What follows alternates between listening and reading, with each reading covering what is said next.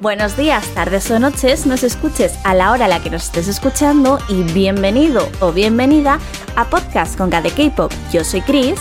Y yo, Laura. Y hoy os invitamos a acompañarnos en este programa tan especial por nuestro primer aniversario. Madre mía, parece mentira, pero ya ha pasado un año desde que empezamos este proyecto. Y bueno, ya sabéis que hemos tenido también nuestras cosillas, pero siempre hemos intentado traeros toda la actualidad del mundo del K-Pop a través de este programa y en esta entrega os traemos una serie de secciones muy especiales que no os podéis perder. Y como siempre, antes de dar paso a la primera sección, os recordamos que el jueves os esperamos en el Twitch de Magacinema con una nueva entrega en directo a las 9 horas española. Dicho esto, comencemos. Y bueno, dentro de esta primera parte especial del programa queremos recopilar un par de preguntas para haceros un preguntas y respuestas. Vaya, qué, sorpresa, qué novedad. pues bueno, con esas preguntas que nos habéis ido dejando a lo largo de estos días en el podcast y en Twitter. Como bien ha dicho Chris, estas semanas hemos recopilado todas vuestras preguntas, pero para evitar hacer un programa súper largo hemos seleccionado las más relevantes o las que no se repetían. Así que si nos dejamos alguna en el tintero, no os olvidéis recordárnosla para más adelante. Exacto, y bueno, la primera pregunta que tenemos aquí anotada es de nuestro querido Jesús y dice, si quisierais que alguien conociera el K-Pop y solo le pudieseis decir una canción para escuchar, ¿cuál sería? Yo creo que es complicada esta pregunta, ¿eh, Laura? ¿Tú sabes cuál canción dirías? Es que es muy, muy, muy complicada, no lo sé, sinceramente. Claro, es que la primera que se me viene a la cabeza por todo el bombo es Dynamite de BTS, pero realmente es una canción en inglés. Entonces. Mm, es como K-pop, pero no siendo K-pop, ¿verdad? Mm. Entonces es un poco complicado. También es que, como hay muchos estilos diferentes dentro del K-pop, es decir, no es lo mismo escuchar. Eh, pues ya no solamente diferencias entre girl groups y boy groups, sino dentro de cada grupo los conceptos que tienen, ¿no? Entonces yo creo que sería bastante complicado. Pero bueno, si tuviese que decir una, diría, por actualidad, diría Thunderous de Stray Kids. Y si no, diría Magic. Bueno, es que Magic de TXT también es toda en inglés. Entonces diría Loser Lover también, esas dos. Sé que la pregunta dice una, pero bueno, ya sabéis que yo soy un poco trampis. Bueno, agree. Yo también podría decir perfectamente esas dos, porque encima menudo coñazo hemos dado con ellas. Y lo que queda de dar el coñazo con esas canciones, Laura, y lo que nos queda. si tuviese que decir una canción un poco más antigua, diría Do Do Do Do de Blackpink o Fancy o Feel Special de Twice.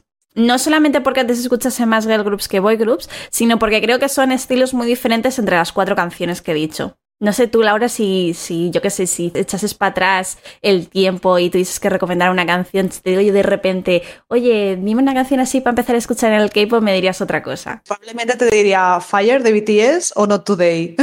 ojo, ojo, eso me gusta, eso me gusta. Vale, pasamos a la siguiente pregunta, ¿te parece? Venga, va. En este caso es de Sebas y nos pregunta, ¿cuál es el peor K-drama que habéis visto? Uf, yo sé tu respuesta, Laura. ¿Tú crees? Creo que sé lo que vas a decir. Lo digo, a ver si lo adivino. Hombre, de este año yo creo que lo tienes bastante claro. De este año yo creo, sí, y sin lugar a dudas confirmo y afirmo que es Doom at Your Service, aquí conocido también en este podcast como Doom at Your Seat, mm, cariñosamente hablando, por supuesto, sin ofender a nadie. En efecto, es Doom at Your Service, porque bueno, mm, creo que se pudo escuchar ¿no? en mis palabras toda la ira que tenía respecto a ese K-drama, porque pintaba muy bien, encima tiene un elenco de 10 y bueno, la historia bastante castaña, la verdad, así que sí, una decepción total. Pero así en general, si me pongo a pensar, mm, un K-drama que no me haya gustado nada, ¿cuál podría ser? Estoy un poco como tú, porque sí que es verdad que Estoy dándole un poco de vueltas, de hecho estoy haciendo un poco de trampa, me estoy metiendo aquí mientras tú estabas hablando un poco en, en mi drama list, que aunque no lo tengo Yo todas. También. aunque no tengo todas, todos los dramas actualizados y tal, tengo dramas que he visto antes, ¿no? O sea, en plan, este año, o sea, los últimos, por ejemplo, no los tengo metidos, eso seguro, pero sí hay algunos que sí tengo metidos, ¿no? Entonces estoy mirando un poco a ver qué se me viene a la cabeza. Oh my god, oh my god, pues claro, Love Alarm. Es Camilo Falar. Bueno, a ver.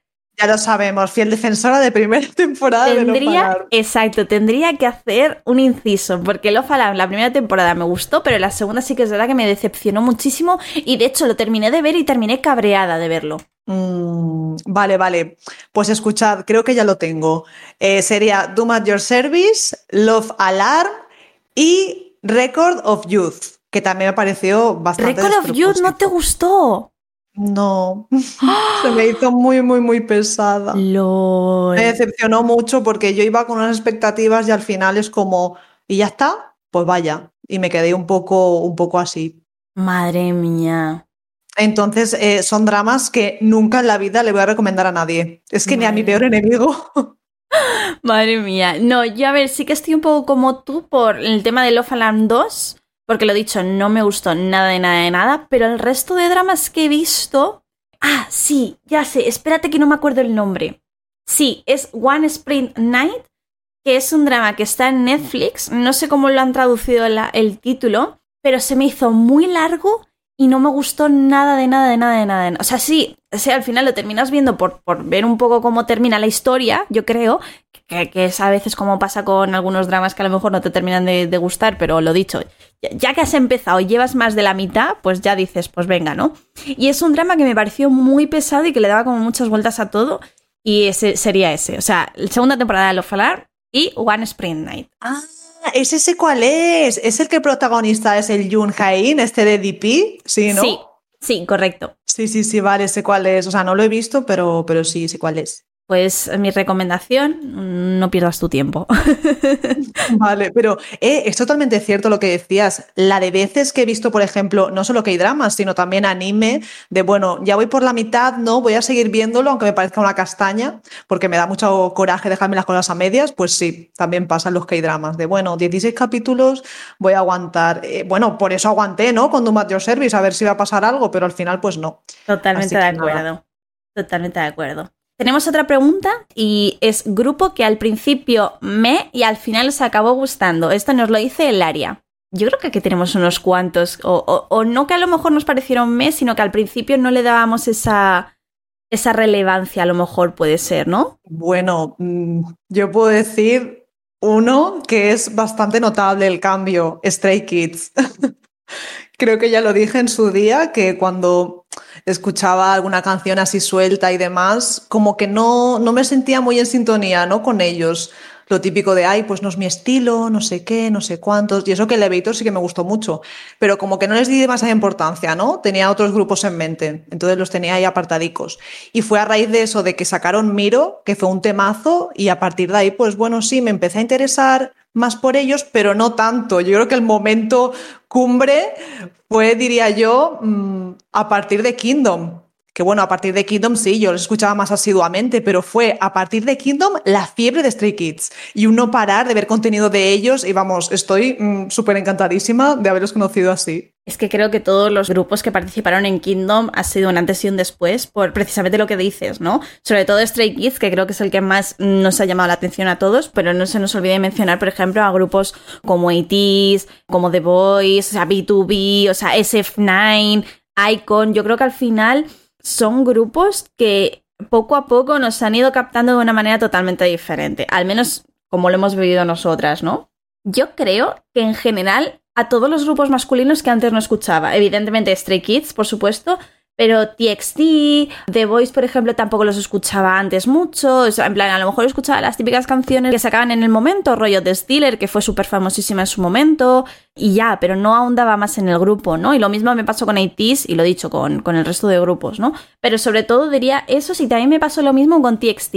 TXT, a raíz, que bueno, ya lo comentaremos luego en la siguiente sección aquí especial que tenemos preparada, pero TXT, a raíz de la canción de I Know I Love You y Magic, empecé a escucharles una barbaridad y empecé a darles esa oportunidad que a lo mejor antes no les había dado, ¿no? Y yo creo que eso es muy guay porque al final creo que hay muchos grupos que hemos ido conociendo poco a poco. Grupo, quien dice grupos dice solistas, ¿eh? Por supuesto que tampoco dejamos aquí de lado a, nadie, ¿no?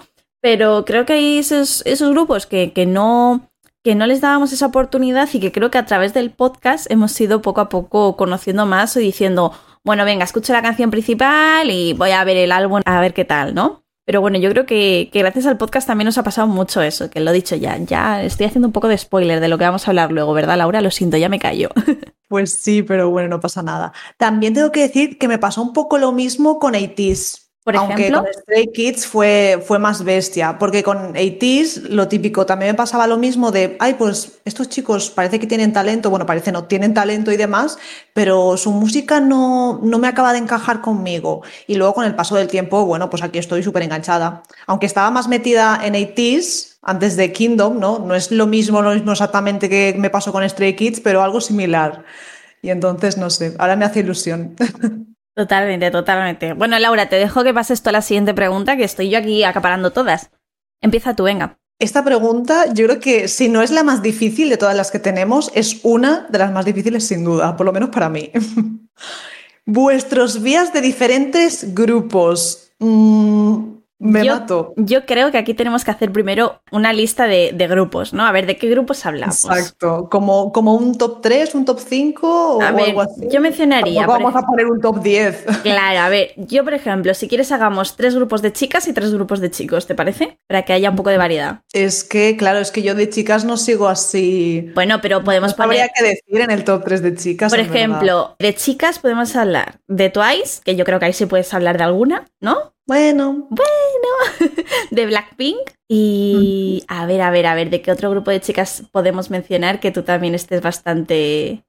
Bastante bueno, puedo hacer trampa y también, o sea, puedo hacer un top 5, pero de, de chicos.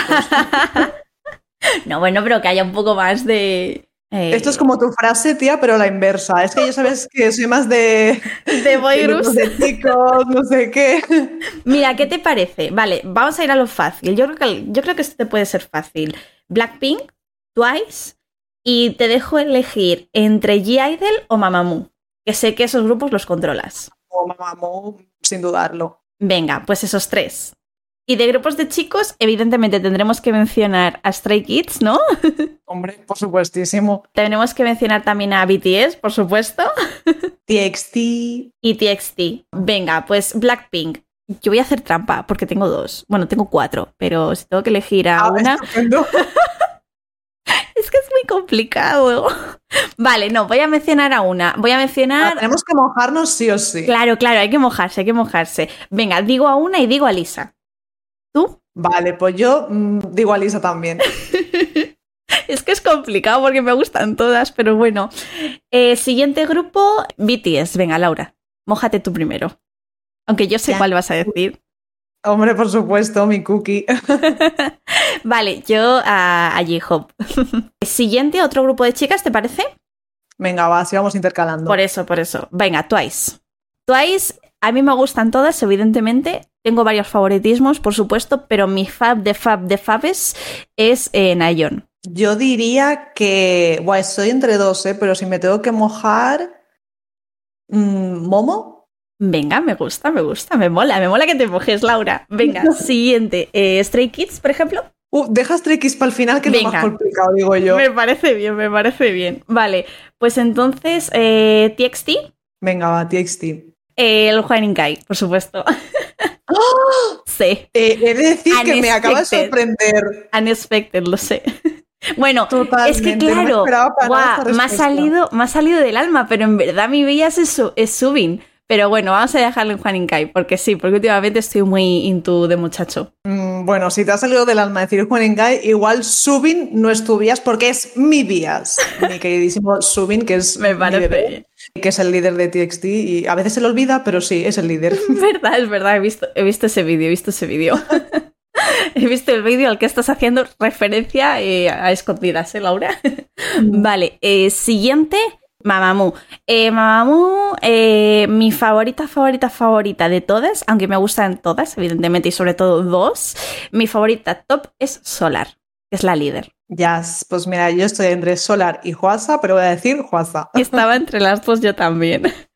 Y por último, Stray Kids. A ver, yo tengo un problema, porque a mí me gustan todos. Y, de, y últimamente me está llamando mucho la atención Chambin, pero mi bebé y único mmm, es eh, Félix. Felix Sunshine.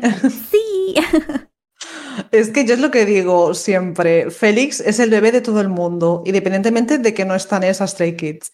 Todo el mundo quiere a Félix. Totalmente de acuerdo. Uf, uf, esto es muy, muy, muy difícil, ¿eh? de verdad. Os lo juro Bueno, no, porque tú hace poco, a ti, hace poco me dijiste, voy a elegir un solo Vías porque me gustan todos también los de Stray Kids y voy a ponerme serie y elegir un Vías. Y lo hiciste. Lo hice, lo hice, aunque ahora estoy empezando a tener dudas, porque lo que iba a decir es que ni con BTS me costó tanto, o sea, os lo juro. Creo que es el grupo que dices, es que es literalmente imposible escoger a uno, pero imposible. Es que todos son tan mágicos, porque es que, a ver, yo tenía mi trío de la suerte. Mi trío de la suerte era Félix, Hyunjin y Banchan. No tiene por qué ser en ese orden, porque lo he dicho, me encantan todos. Pero es que últimamente me está llamando mucho la atención Chanbin, por ejemplo, y mañana me llamará mucho la atención Seungmin, Ayen, eh, Lino, o sea, es que no sé, es que me gustan todos. Entonces es muy difícil, pero bueno.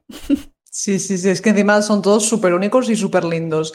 Pero va, me voy a mojar, sí, es Banchan. Aunque últimamente me está atacando un poco Lino y también tengo que mencionar que mi Holy Trinity también es Banchan, Félix y Hyunjin. Pero bueno, si me tengo que quedar con uno, tengo que decir Banchan, que es ah. la mejor persona del universo. Amén. vale, solista favorito. Uh, tengo varios, sobre todo chicas. sí, yo creo que es que lo primero que se me viene a la cabeza son las solistas femeninas, que son como, al menos, no sé si las que más bombo se le dan, pero las que más estoy disfrutando, como por ejemplo este verano que tuvimos a, a Sommi, por supuesto, como su, su comeback anual, ¿no? Qué lástima, de verdad, pobre Sommi. Y también se me viene a la cabeza Summi, entre otras, por, por supuesto, además de Chunja. Mm. Y Alexa, también tendría que mencionarla. Ay, sí, Alexa, Alexa, que está ahí pegando fuerte. Yo sé que a ti te está gustando mucho también cada vez que saca cosillas. Aunque lo último, ¿no? Lo de extra no te acabó mucho de gustar, pero bueno. Correcto, extra me dejó un poco indiferente. O sea, soy muy de, de Villain y de Revolution. Me gustaron mucho y tú lo sabes, pero sí que extra me dejó un poco chof. Pero es que me paro a pensar en solistas masculinos y no. Bueno, yo sé que a ti te gusta mucho Gajo. Sí, pero espera, espera, que no he dicho mi solista favorita. Bueno, a ver, a ver, a ver, ¿cuál es tu solista favorita? Creo que lo he dicho en más de una ocasión, pero sí, es IU. Oh, es verdad, IU también. Ostras, ¿eh? es que son un montón de solistas. Pero mm. masculinos como tal, ya, ya por hacer un poco de hueco también a los masculinos, yo no se me ocurren porque sin contar los solos que hacen algunos integrantes de, grupos como Taemin, por ejemplo, como tal solistas. A ver, realmente mm, se ha debutado en solitario, también es un solista, así que yo iba a decir Taemin. Luego otra a lo mejor también mencionaría Can Daniel, aunque pues, me ha pasado un poco como, como con Alexa, ¿no? Que el último no me, no me ha terminado mucho del todo. Y así, así estoy pensando, pero no se me viene nada más a la cabeza, no sé a ti. Ay, yo sí, yo sí, yo tengo a Wood, que encima dentro de ah. poquito hace comeback. Es verdad. me gusta mucho, me gusta mucho ese chico. Es verdad, es verdad, totalmente. Vale, pues pasamos a la siguiente pregunta, que es una pregunta bastante complicada, nos la hace Laura y es, si tuvieses que elegir entre No More K-Pop o No More K-Dramas, ¿qué elegiríamos? Es muy difícil, pero yo si tengo que quitar algo, quitaría los K-dramas. A mí no me puedes dejar sin música. a mí no me puedes dejar sin K-pop. Yo creo que haría lo mismo, porque aunque me gustan mucho, mucho los K-dramas, me gusta muchísimo más el K-pop. O sea, yo, aunque escucho K-pop y escucho más música que no es K-pop, y me pasa lo mismo con los K-dramas. Siento que podría estar más eh, sin, sin K-dramas que sin música. Por la relevancia que está teniendo en mi vida, más que otra cosa, ¿eh? aunque, por, aunque lo he dicho, me sigue pareciendo una pregunta bastante difícil y me gustan ambas, ambas cosas, tanto el K-pop como los K-dramas. Lo es, lo es. Aquí somos drama lovers y, y K-pop lovers, pero sí, yo creo que sin duda alguna preferimos quedarnos con el K-pop antes que con los K-dramas. Totalmente, totalmente. ¿Haces tú la siguiente pregunta, Laura? La siguiente pregunta dice, ¿cuál es vuestro biggest dream en relación con el mundillo K-pop? Creo que es bastante, bueno, lo primero que primero se nos viene a la mente, creo que sé lo que es. Es un concierto. O sea, a mí ahora mismo yo me conformo con un concierto, Laura, ¿eh? con uno solo. Sí, sí, sí, es un concierto. Encima, ahora, ¿no? Que hace muchísimo tiempo ya que no tenemos conciertos, se echa muchísimo de menos. Entonces, sin duda, lo primero que se te viene a la mente es concierto, ya. Es que, date cuenta que a mí me empezó a gustar el K-pop allá por 2018, ¿vale? En 2019, así el único concierto al que tenía interés de ir en España, ¿eh? porque yo fuera de España no miraba porque la cartera no da para más, pero bueno, ¿no? Era el de, el de Blackpink, que no pude ir porque, porque no sé a quién se le ocurre hacer un concierto en tres semanas, pero bueno, jeje. Y luego, aparte, eh, el problema ha sido nuestro querido 2020. Acá que no ha pasado porque acá pandemia. Me encanta lo de querido, sí, sí, querido, querido. Es que encima yo sé lo que vas a decir y me va a doler en el alma porque vas a nombrar a BTS, porque era el primer concierto al que ibas a ir. Iba a ser el primer concierto, porque claro, como no pude ir al de Blackpink, pues quería ir al de BTS, que, que, se lo quería regalar a mi hermana por su cumpleaños, que bueno, y ella lo sabía y todo, ¿no? Pero bueno, cancelado, picos, pandemia, ¿no? De nuevo. Pero bueno, lo dicho. Y luego ya, si hubiese conciertos y normalidad K-Popper de nuevo, pues evidentemente mi biggest dream, pues estar con la Holy Trinity de Stray Kids, por supuesto, ¿no, Laura? Sí, sí, sí. Y por favor, que permitan los high touch. O sea, ¿tú estás vacunado? Vale, pues high touch. Para tocarle las manitas otra vez, no sé, lo veo como muy lejano ya todo esto que he vivido de los conciertos. bueno, poco a poco, Laura, poco a poco. También me gustaría que hubiesen más colaboraciones dentro del K-pop, ¿sabes? De mismos artistas del oh. K-pop, me refiero, porque ya sabemos que últimamente mmm, hay muchísimas colaboraciones con artistas occidentales o demás, pero lo que es dentro del K-pop, por ejemplo, mmm, imagínate una colaboración de Stray Kids con, con ATEEZ, yo qué sé, me lo, wow. me lo, invento porque claro, como han nacido ahí, como se han juntado más en Kingdom, pues tú sabes lo que sería eso, sería una brutalidad. Sería maravilloso, sí, o con B2B, que también tienen mucho, mucho contacto con ellos, totalmente, ¿eh? Uh -huh. o, o, yo qué sé, o un integrante con un integrante, algo exacto, así también exacto. estaría muy guay, la verdad, ¿sabes? O las típicas colaboraciones que hace Pepsi, pero algo más, más general, ¿no? Por decirlo de alguna manera. Sí, la verdad es que estaría súper guay. Y bueno, eh, otro Biggest Dream, que creo que ya lo mencionamos también una vez, es que hicieran un festival de K-pop aquí sí. en España con un montón de grupos y solistas. O, o sea, sea, eso sería sí. una fantasía. O sea, sí, sí, sí y sí totalmente. O sea, yo de verdad, si tengo que endeudarme para ir a ese festival, lo hago y lo hago con gusto, hay que decirlo, ¿eh? Yo vendo un riñón y todo. Lo estoy buscando en Google a ver cuánto puedo sacar. Madre mía. vale, siguiente pregunta. ¿Cuál es vuestra sección favorita del programa? Esta también es difícil, ¿eh? A ver, a mí me gustan todas porque a mí me gusta mucho hablar. Sobre todo las que me dan una oportunidad para hablar, me gusta. Como os podéis imaginar, ¿no? Así que si tuviera que decir una sección, diría el Twitch, que me deja más hablar Laura. No, es broma, es broma, es broma. Eh, no es que me deje hablar más, es que no me callo y ahí no me puede callar. Aquí en el podcast me puede editar, pero... Vale, no. Es verdad, no. Aquí te puedo echar la tijera, pero allí ya no. Exacto, exacto. Pero fuera coña, si tuviese que decir una sección, diría la de los comebacks porque podemos intercambiar mucho intercambio de ideas y de opiniones diferentes sobre lo que ha salido esa semana y como que queda muy natural entre nosotras hablándolo más, más que el resto a lo mejor de secciones, que es más ceñirnos a unas preguntas que tenemos preparadas o a una sección que tenemos ya preparada de, de cierta manera, ¿no? Independientemente de que luego igual nos tenemos un poco del pelo, porque a ella le ha encantado el solo de Lisa y a mí no, y eso, pero bueno, sí, la verdad es que a mí también me gusta mucho la sección de los comebacks. Para gustos colores, ¿eh? famosa frase de Chris, una más.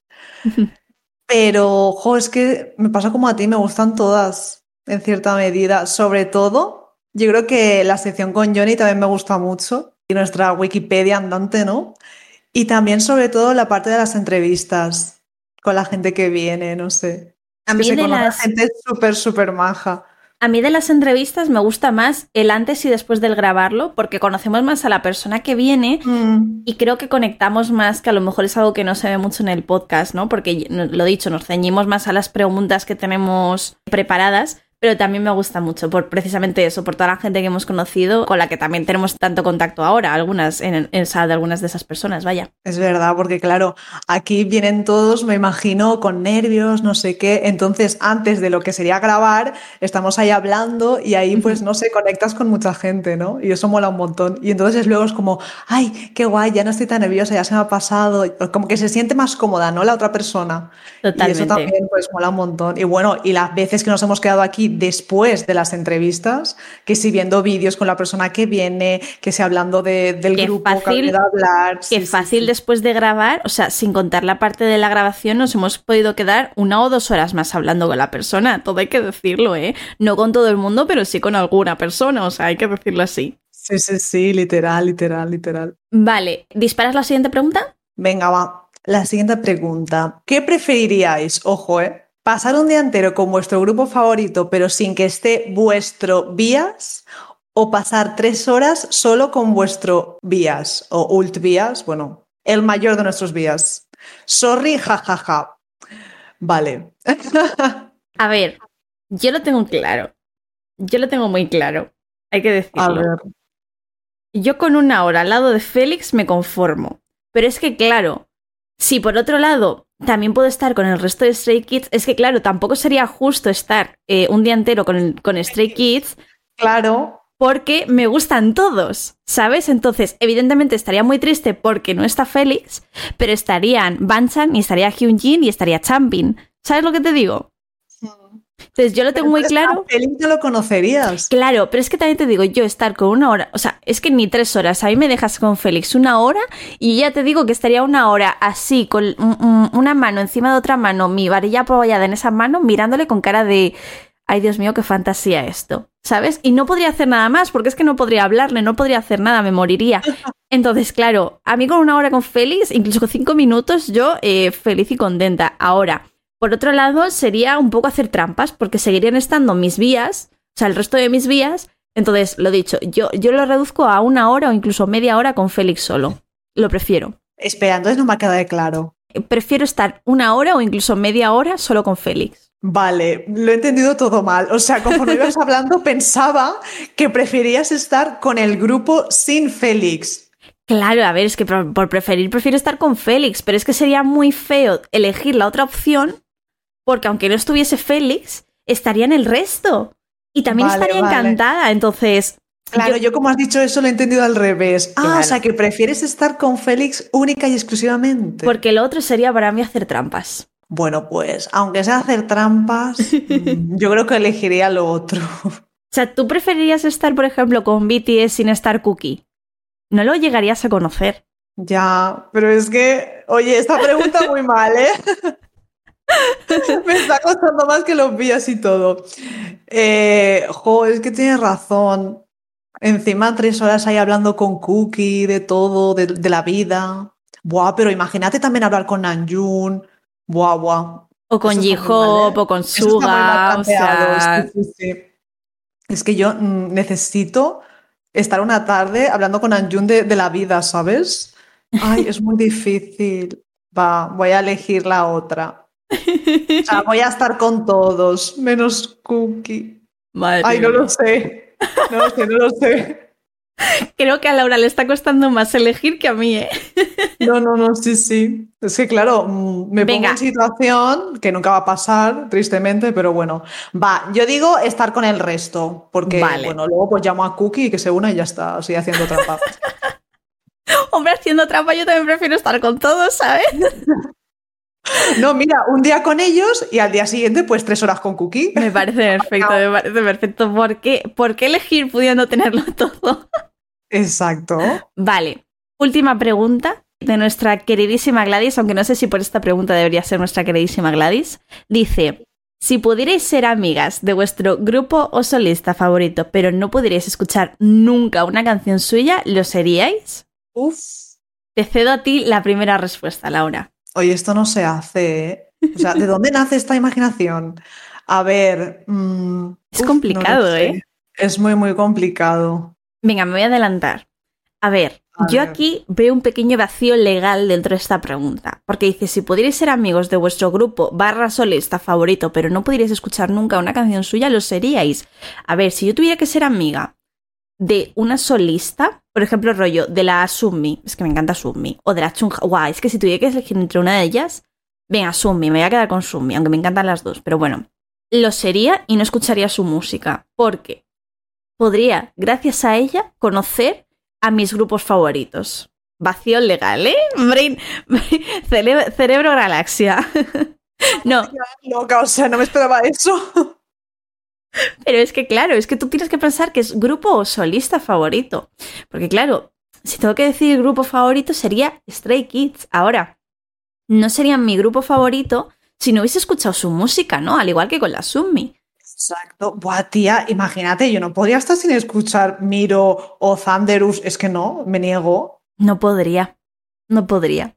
No, o sea, yo prefiero ser una fan antes que, que una amiga. Bueno, no lo sé, se pueden ser las dos cosas.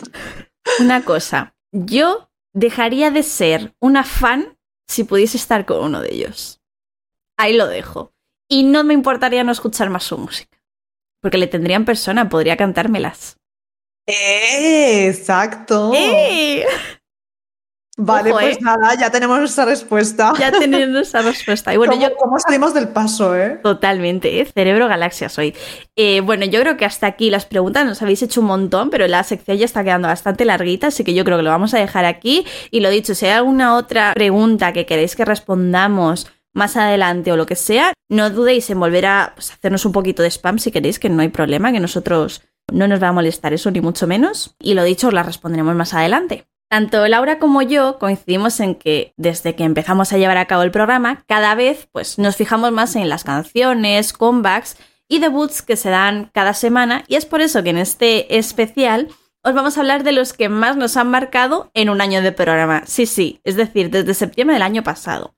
Y aunque estamos diciendo desde septiembre del año pasado, como sabéis que somos un poco trampas, creo que es necesario mencionar Dynamite y How You Like That, porque bueno, aunque una es de agosto y otra de junio, fueron las dos primeras canciones, es verdad, Laura, con las que abrimos el programa. Sí, sí, sí, aún me acuerdo, madre mía. Madre mía, cómo pasa el tiempo. Lo dicho, ¿eh? Y de hecho, haciendo este programa nos hemos encontrado con canciones que eran a lo mejor de 2019, o sea, que ni siquiera eran de, de cuando estábamos haciendo el programa, ¿no?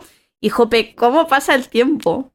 Pero bueno, vamos a centrarnos, ¿no? Y vamos a volver a septiembre de 2020, ¿vale?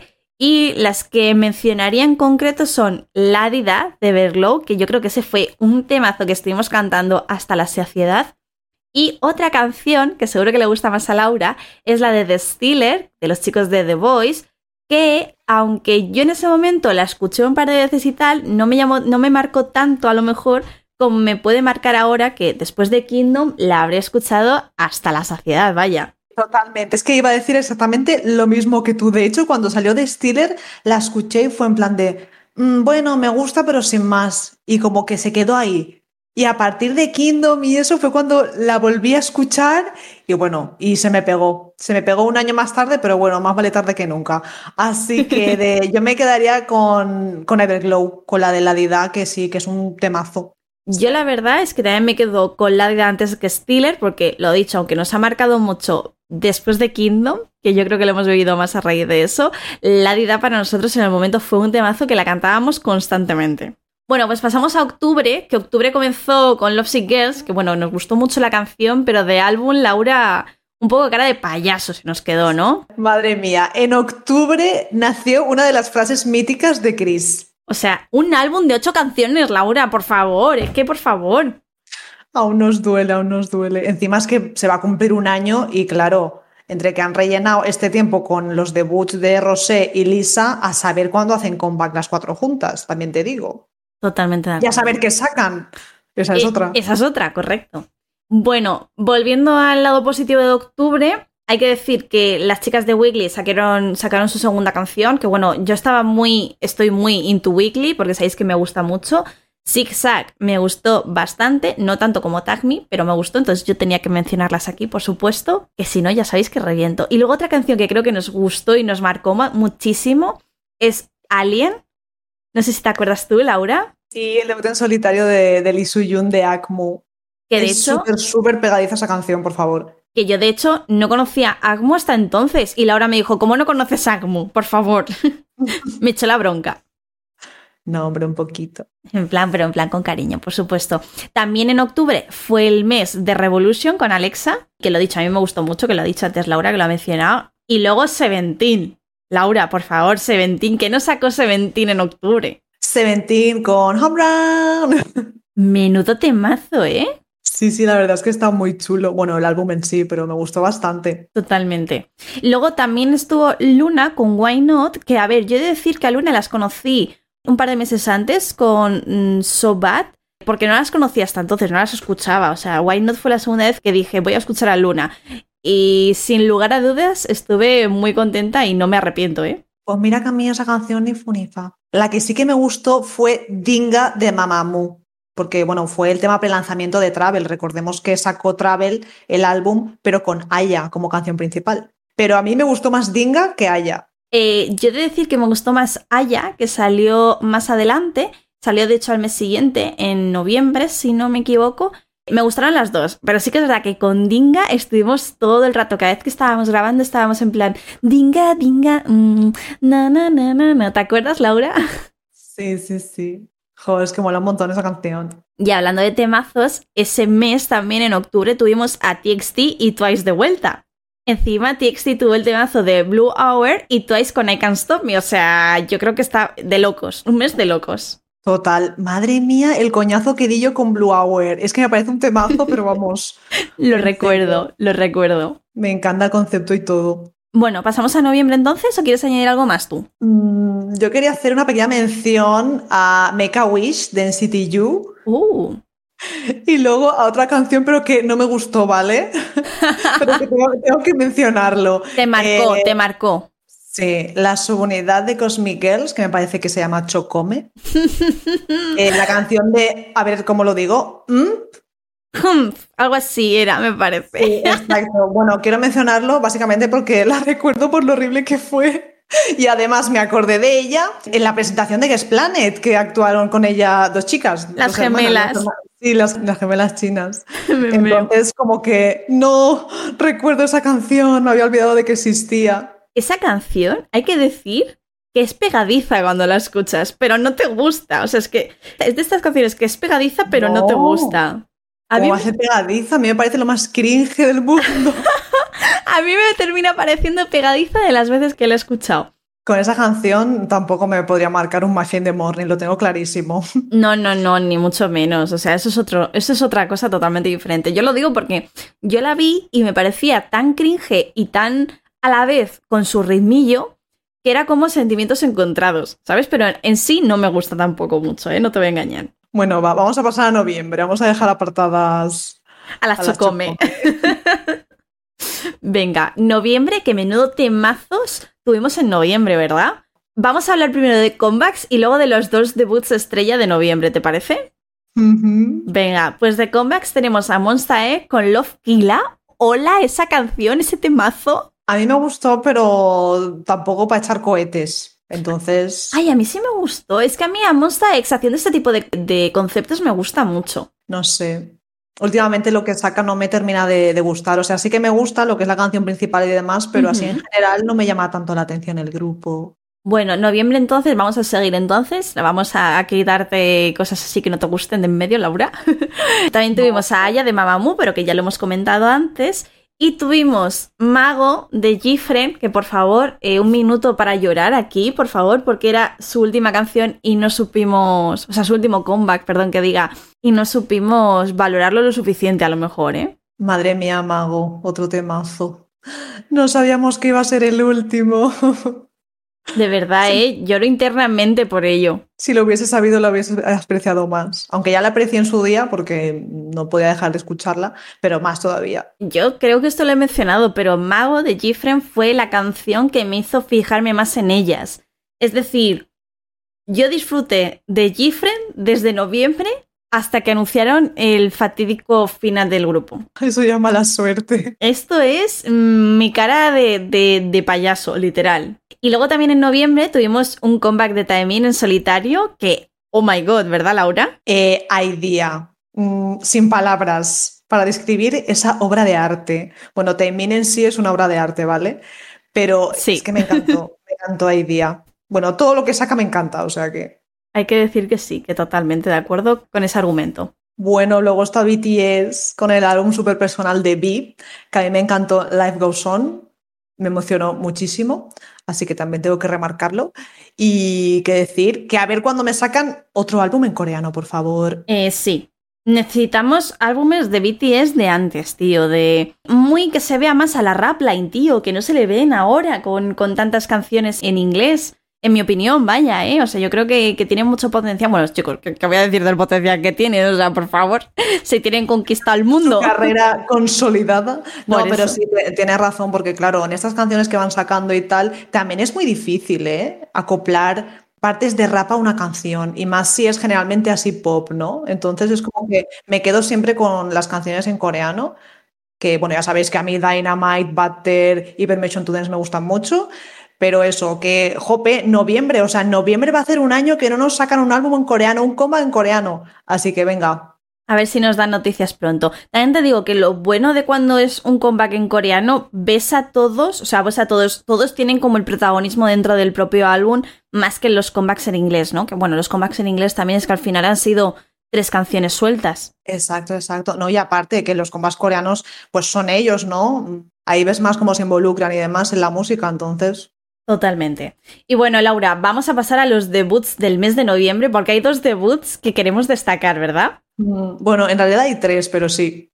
Venga, comienza. Yo voy a decir el debut en solitario de Kai de EXO con mm, que ya lo he dicho en más de una ocasión, que es una canción para hacer bebés. Sí, es. Mm. Yo me pongo el vídeo de Estudio Chum y automáticamente eh, tengo náuseas porque me quedo embarazada. Bueno, yo creo que simplemente con escuchar la canción, es una canción muy sexy, hay que decir. Yo voy a mencionar a mis niñas de Aespa, que aunque bueno, eh, debut con su primera canción original, teníamos que mencionarlo, ¿verdad, Laura? Sí, porque madre mía, las pobres pues debutaron con Black Mamba, recordaréis, en noviembre. Y hay que decir además, así como dato importante, que es el nuevo grupo de SM Entertainment después de seis años de su último grupo femenino. El último grupo femenino de SM fue en 2014, si no me equivoco, con eh, Red Velvet. Es decir, seis años después, en 2020, a ESPA que tela, porque grupos masculinos pues han tenido un poco más de movimiento, sobre todo con NCT, ¿no? Que están constantemente con subunidades y demás, ¿no? Sí, la verdad es que tenía muchísimas ganas de por fin un nuevo grupo femenino del SEM y la verdad es que no me decepcionó, sobre todo por el mundo este que tiene detrás, que eso sí que se le han currado tela. Eso sí, ya mm, las canciones originales mm, mejor dejémoslas un poco aparte, aunque ahora por fin van a sacar su primer mini álbum. Pero bueno, sí, Black Mamba, temazo. Totalmente de acuerdo. Y lo dicho, a ver qué nos tienen preparado, como acabas de decir tú, Laura, con Sevich, que creo que es el nombre del, del álbum que nos van a sacar. Sí, sí, sí, sí. Tengo que admitirlo, tengo las expectativas muy altas, así que también tengo un poco de miedo a su vez de que me decepcione. Eso me da miedo, Laura, ¿eh? Porque cuando vas con las expectativas muy altas, terminas marcándote un muffin de morning, ¿eh? Sí, sí, sí, tal cual, tal cual. Pero oye, mm, ¿qué pasó en noviembre que a mí me hace muy, muy, muy feliz? Yo lo sé, yo lo sé. ¿Me dejas? Venga, va, a los honores. Tus hijos de Enhypen debutaron. Sí, el debut de mis hijos de Enhypen. Bueno, con el concepto crepúsculo que, que, me encanta y adoro de Given Taken, mm, o sea, amo. Totalmente, totalmente. O sea, hay que decir que teníamos, bueno, sobre todo Laura, porque ella había estado viendo Island, ¿vale? Pero teníamos muchas ganas de, de ver qué presentaba Beat Hit, bueno, que ahora mismo no es Beat Hit, porque ahora viene de Hype Levels, porque de hecho en Hyphen sale de un conjunto de, de Billy Fluff. Pero bueno, que teníamos ganas de, un nuevo grupo masculino y Given and Taken de Hypen y bueno, todas las canciones que han venido después no nos han dejado indiferentes para nada ni mucho menos, ¿verdad? Mm, es que cero skips. Me gustan todas, absolutamente todas. Y tengo unas ganas de que salga ya el primer álbum. Uf. Totalmente, totalmente. Bueno, ya queda poquito, ya te queda poquito. Y mm. con esto vamos a pasar a diciembre, ¿vale? Que bueno, yo estoy pensando en diciembre en las galas que tuvimos a final de año. O sea, por favor, qué maravilla. Lo dicho, en diciembre tuvimos la última canción de Ice One con Panorama. Aunque bueno, también tuvieron la colaboración esta con Universe de Didi Dance o Didi Dance o algo así, que no me acuerdo muy bien cómo se llamaba pero bueno, que no era comeback como tal, porque no estaba en internet, solamente podías verla desde la app, ¿verdad, Laura? Exacto, es lo malo que tiene las canciones estas exclusivas de la plataforma de Universe, que luego sí las puedes escuchar en Spotify, pero lo que es el envío, el vídeo, si no lo ves en la plataforma, mm, no lo puedes ver. Y bueno, tuvimos Panorama, que yo creo que a ti no te convenció mucho. No, es que a mí Ice One es un grupo que un poco ni funifa. O sea, a ver, me dio mucha pena su disolución y demás. Y sí que me gustan algunas canciones sueltas, pero como que no estaba muy pendiente de las niñas tampoco. Yo he de decir que sí, que me gustaban bastante, aunque no vi Produce 48 al completo, sí me gustó bastante el, el grupo como tal y más o menos le seguí desde casi casi al principio, os digo. Pero sí que es verdad que después de Secret Story of the Swan, Panorama me dejó un poco como con un poco floja en comparación, ¿no? Me gustó mucho más la anterior, pero sí que decir que también mm, la canción tampoco estaba mal. Pero si ahora podemos hablar por fin, si me deja Laura, de las galas estas de final de año. Que por cierto estoy deseando que sea diciembre solo para eso. Yo también, yo también. Eh, he de mencionar la pedazo sorpresa que nos dio Twice con Cry for Me en exclusiva. O sea, por favor, ¿eh? Se me fue la peluca en Narnia. Sí, sí, sí, me acuerdo que claro, todo el mundo estaba ahí como loco en Twitter y yo, pero esta canción es un remake de alguna, es original, estaba todo el mundo en pánico, ¿no? Preguntándose lo mismo. Yo me acuerdo que lo vi contigo en directo y dije, Laura, no, no sé qué me está pasando, no sé qué estoy viendo, ¿te acuerdas? Sí, sí, sí. Y bueno, más adelante sí, la sacaron como oficialmente, pero vamos, que fue una sorpresa súper guay porque a mí la canción me gustó un montón. Lo mejor de todo fue que el único vídeo que había de la canción era la actuación como tal. Es decir, la gente estuvo haciendo un poco stream del vídeo porque no estaba en YouTube, o sea, no estaba en YouTube como un envío oficial, no estaba en Spotify. Entonces, era un poco en plan, ¿por qué solamente la puedo escuchar desde aquí? Pero bueno, lo disfrutamos mucho igualmente. Bueno, y no había mejor manera de cerrar el año que la colaboración entre Rain y JYP con Switch to Me, que también dimos un poco el coñazo, ¿eh? O sea, sí, o sea, me encantó. Fue maravilloso, no solamente porque está Rain, por supuesto, que eso al final, nuestro descamisado es siempre bien. exacto, exacto. ¿Enero? ¿Pasamos a enero, Laura? Venga, enero, nuevo año. ¿Qué nos depara el K-pop? ¿Qué nos ha deparado este año? ¿Qué no nos trajo enero? Porque para empezar hay que mencionar Hua de G-Idol, que bueno, un poco sad porque es la el último comeback del grupo con, con Sojin, porque después de todo lo que pasó con los escándalos por bullying y demás, pues Cube tomó la triste decisión de, de que no iba a seguir en el grupo, ¿no? Pero bueno, maravillosa canción, maravilloso concepto y maravillosas todas. A mí la verdad es que cuando lo escuché no me gustó. Porque, no sé, sentía que el concepto era como muy repetitivo, no sé. Entonces, como que ni fu ni fa, pero bueno, que luego mm, sí, me marqué un muffin de morning y tenía, la tenía en la cabeza.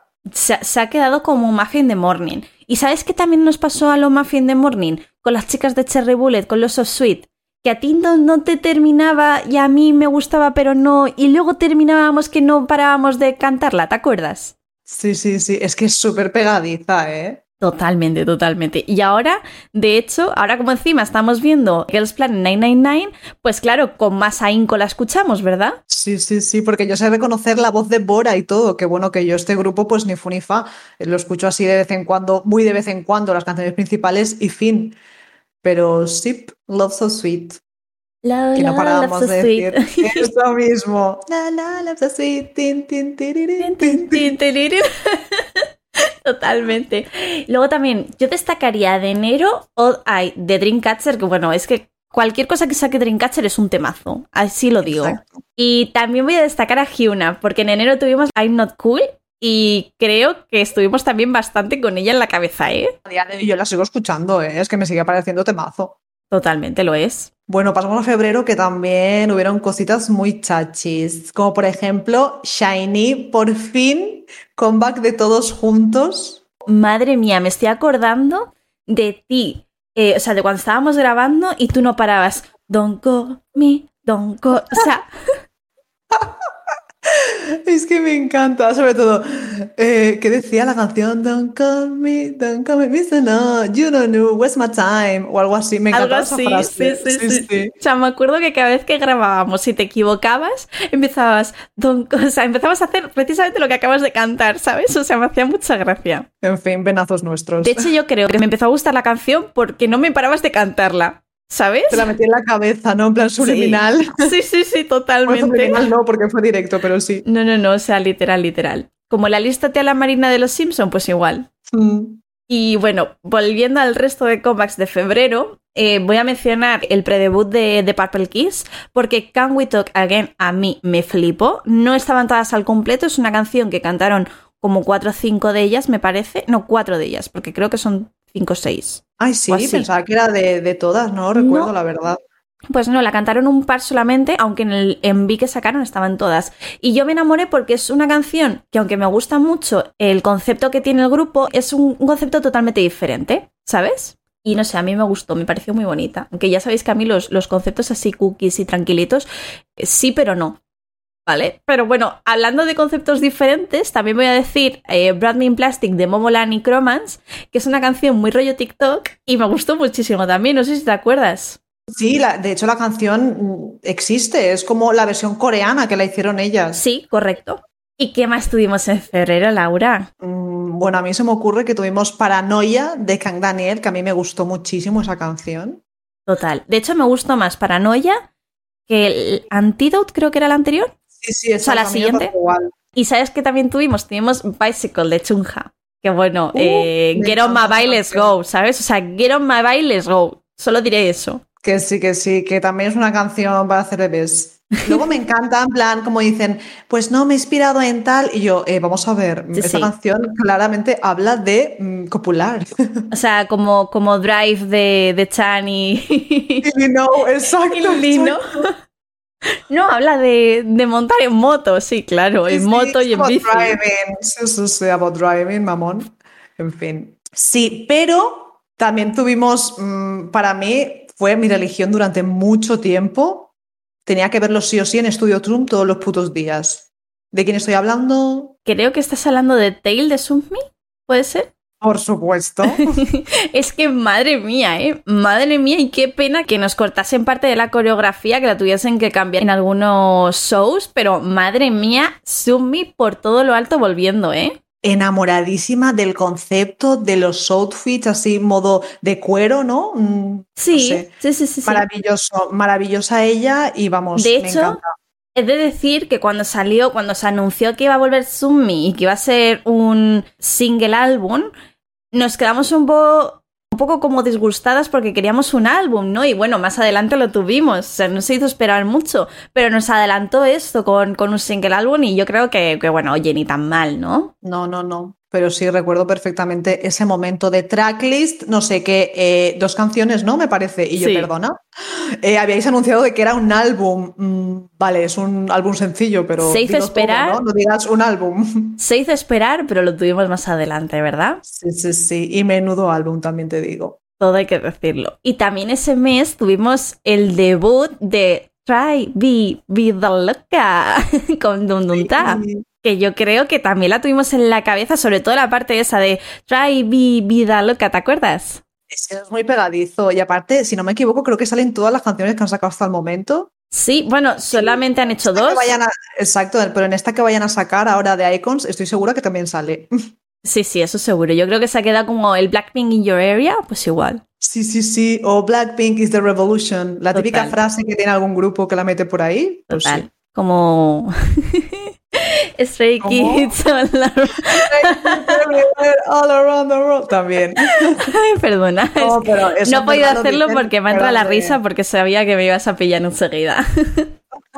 No, sí, pero ¿te imaginas que metían eso en alguna canción? Yo ya es que me muero del hype, ¿sabes? Mira, de verdad me moriría, pero bueno. Siguiendo con febrero, he de decir, aunque no fue. Bueno, no sé si quieres decir tú algún comeback más. Si no, voy a decir una canción que no es un comeback, pero que madre mía, cómo estuvimos en febrero y el resto del año con esta canción. Bueno, yo solo quería comentar de la banda Lucy, la de Hero, que me parece una canción súper animada. Y si no me equivoco, la pusimos en el programa y puede ser que Sebas nos dijera que a raíz de escucharla ahí se hizo súper fan del grupo. Pues puede ser, puede ser. Yo lo que quería comentar es el temazo, temacísimo, Laura, Rolling, de nuestras queridas Break Girls. Oh my god. Alucinante. Un poco atemporal. La verdad es que el, temazo de Rowling es atemporal, pero sí. Totalmente, o sea, de hecho, por eso yo lo mencioné en febrero, aunque fue febrero, marzo, abril, mayo, prácticamente, cuando estuvimos con ella sin parar. Pero es que al final es una canción de hace bastantes años, de 2016, 18 creo, ¿no? Y que sigue siendo un temazo. No, sí, sí, sí, temazo es. Lo único que eso, que había pasado desapercibida hasta lo que os comentamos de la historia de la fancam que se hizo viral. Y bueno, con esto y un bizcocho pasamos a marzo, ¿no, Laura? ¿O quieres mencionar algo más en febrero que me esté dejando? No, no, no, en febrero el único era Lucy, el último. Pues entonces pasamos a marzo oficialmente con mm, pedazo temazo de los chicos de ITs, ¿verdad, Laura? Sí, Fireworks. O sea, eh, creo que si no he escuchado en el último mes esa canción como 80 veces, no la he escuchado ni una. O sea, me gustó en su momento, pero Efecto Kingdom no la he sabido apreciar hasta ahora. Lo siento, lo siento ¿Sí? muchísimo. Me Pues mira que a mí cuando salió no me gustó, ¿eh? Pues tío, yo al principio ni fu ni fa la canción, pero es que ahora te juro que me voy a, a Spotify, a las canciones de ITs, a ponérmela. Solo a ponerme Fireworks. O sea, de verdad, me entra un subidón, me encanta. Es que a mí precisamente lo que me rayaba era el, el chunda chunda este, entonces la escuché y dije, El "Eh, chunda ¿qué es esto? Te lo juro, me quedé un poco rayada porque no me imaginaba esto. Entonces, pues dije, "Mm, no me convence absolutamente nada. Pero, ¿qué pasó después? Ya. Sí, que acabé escuchándola más y más y más y al final pues no me la podía sacar de la cabeza. Un Mafia in the Morning, como se Exacto. conoce en este podcast ya. Tal cual, entonces sí, ahora sí que sé reconocer y apreciar Fireworks. Oye, y otra canción que me gustó porque me la metiste tú en la cabeza es la de. Why Don't We de Rain y Chunja. O sea, de verdad, la escuché un par de veces y ni fu ni fa, ¿vale? Pero tú, lo mismo, cada vez que estamos grabando, se equivoca o paramos o me equivoco yo o, o lo dicho, o estamos en silencio pensando a ver qué vamos a grabar o cómo vamos a enfocar algo, empezaba, empezaba Laura, Why Don't We? O sea, me acuerdo Es que es un temazo. Te tengo Oye, grabada en mi cabeza cantando, Laura. O sea, no está bien esto. Oye, también de la chunja, si no me equivoco, la colaboración aquí con Guainá, la de Demente. Correcto, correcto. Otro temazo. Otro me ponía- si no me la ponía mm, cinco veces al día, te lo juro, no me la ponía ninguna. Me Totalmente. dio un- una obsesión con esa canción. A mí me gustó muchísimo y de hecho me flipó escuchar a Chunja cantando en español. O sea, es que parecía de locos esto. Sí, sí, sí, que más para adelante volvió a sacar la canción, pero cantada en español, ¿verdad? Total, total. Y hablando de colaboraciones, en marzo también tuvimos el famoso Going Down de Stray Kids con Alesso. Que a mí lo típico, efecto Kingdom. O sea, a raíz de Kingdom, o sea, a partir de este mes, marzo, abril, mayo, fue cuando empecé a engancharme a esa canción. Oye, y mi querida Ayu con Lilac, por favor. Eh, reina, o sea, reina con Lilac. Porque encima también, además de Lilac, promocionó con Coin, si no me equivoco, que era la otra canción, ¿no? Sí, creo que es mi favorita del disco, de hecho, la de Me Coin. encanta, o sea, a ellos, me gusta más Lilac que Coin, pero me gusta la dualidad de IU. La primera canción que sacó de este álbum, si no me equivoco, fue la de Celebrity. Y realmente ella es una celebrity, o sea, reina, queen, preciosa, hermosa y reina de la dualidad y de todo. Tal cual, tal cual. Y hace poco creo que fue su decimotercer aniversario, o sea, Ya para que veas, ¿eh? que lleva bastante tiempo en la industria y es muy, muy, muy querida. Y si no, que llamen a Johnny para haceros cambiar de opinión, ¿eh?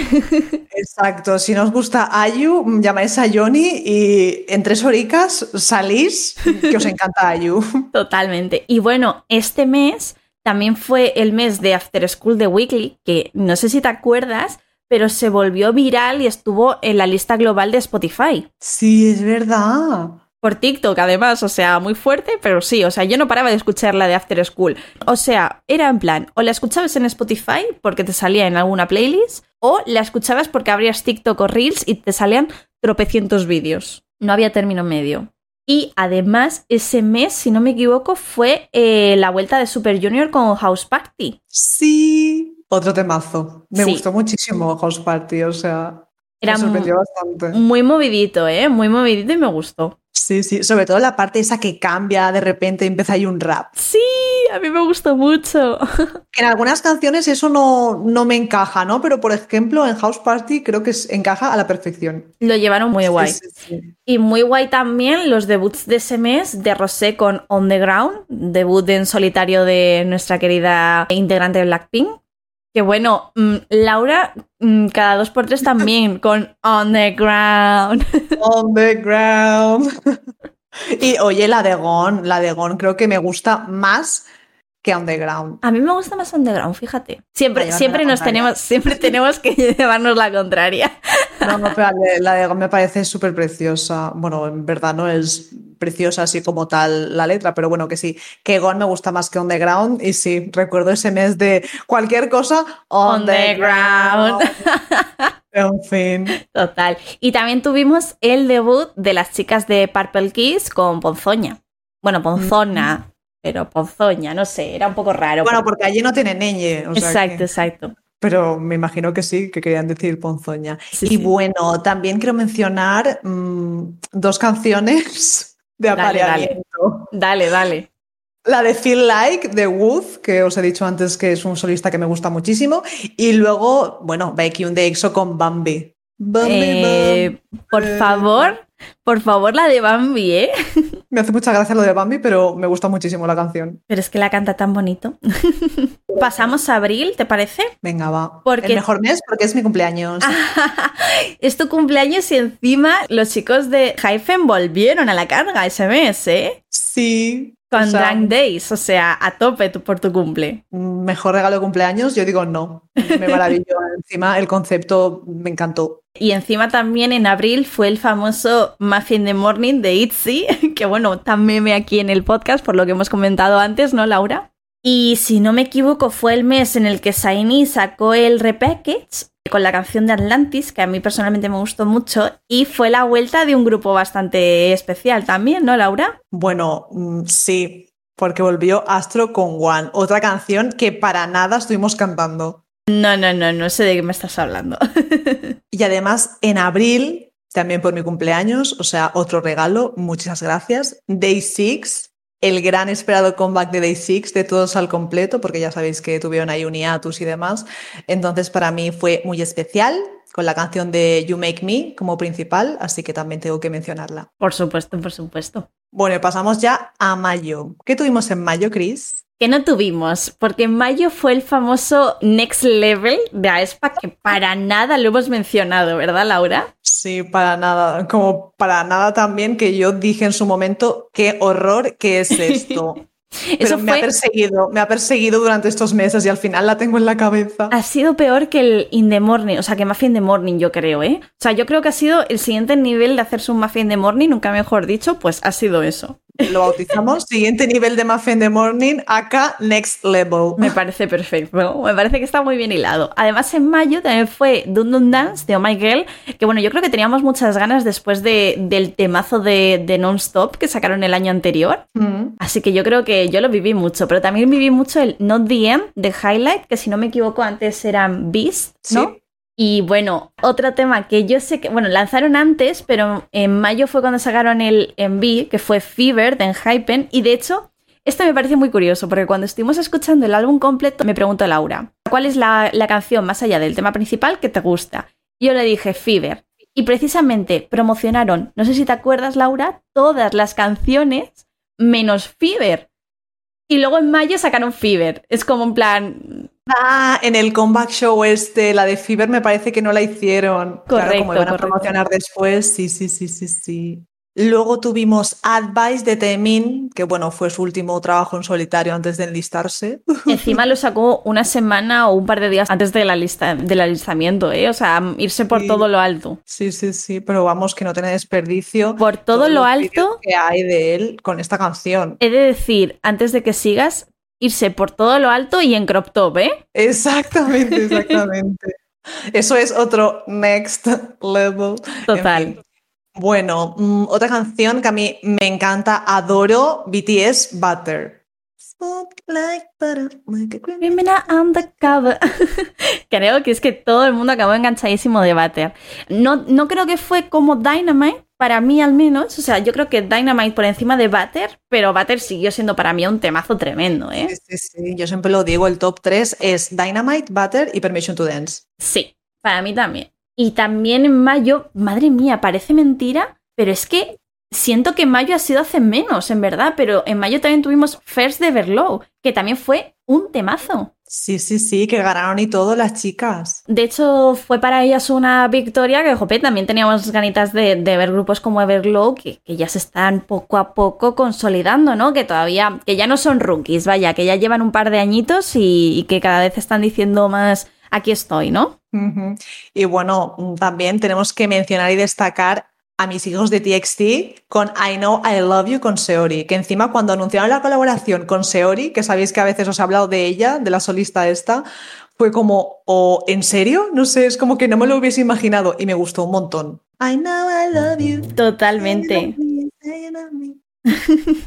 Totalmente. De hecho, a raíz de I Know I Love You, más adelante, en junio, sacaron el videoclip, si no me equivoco, de Magic.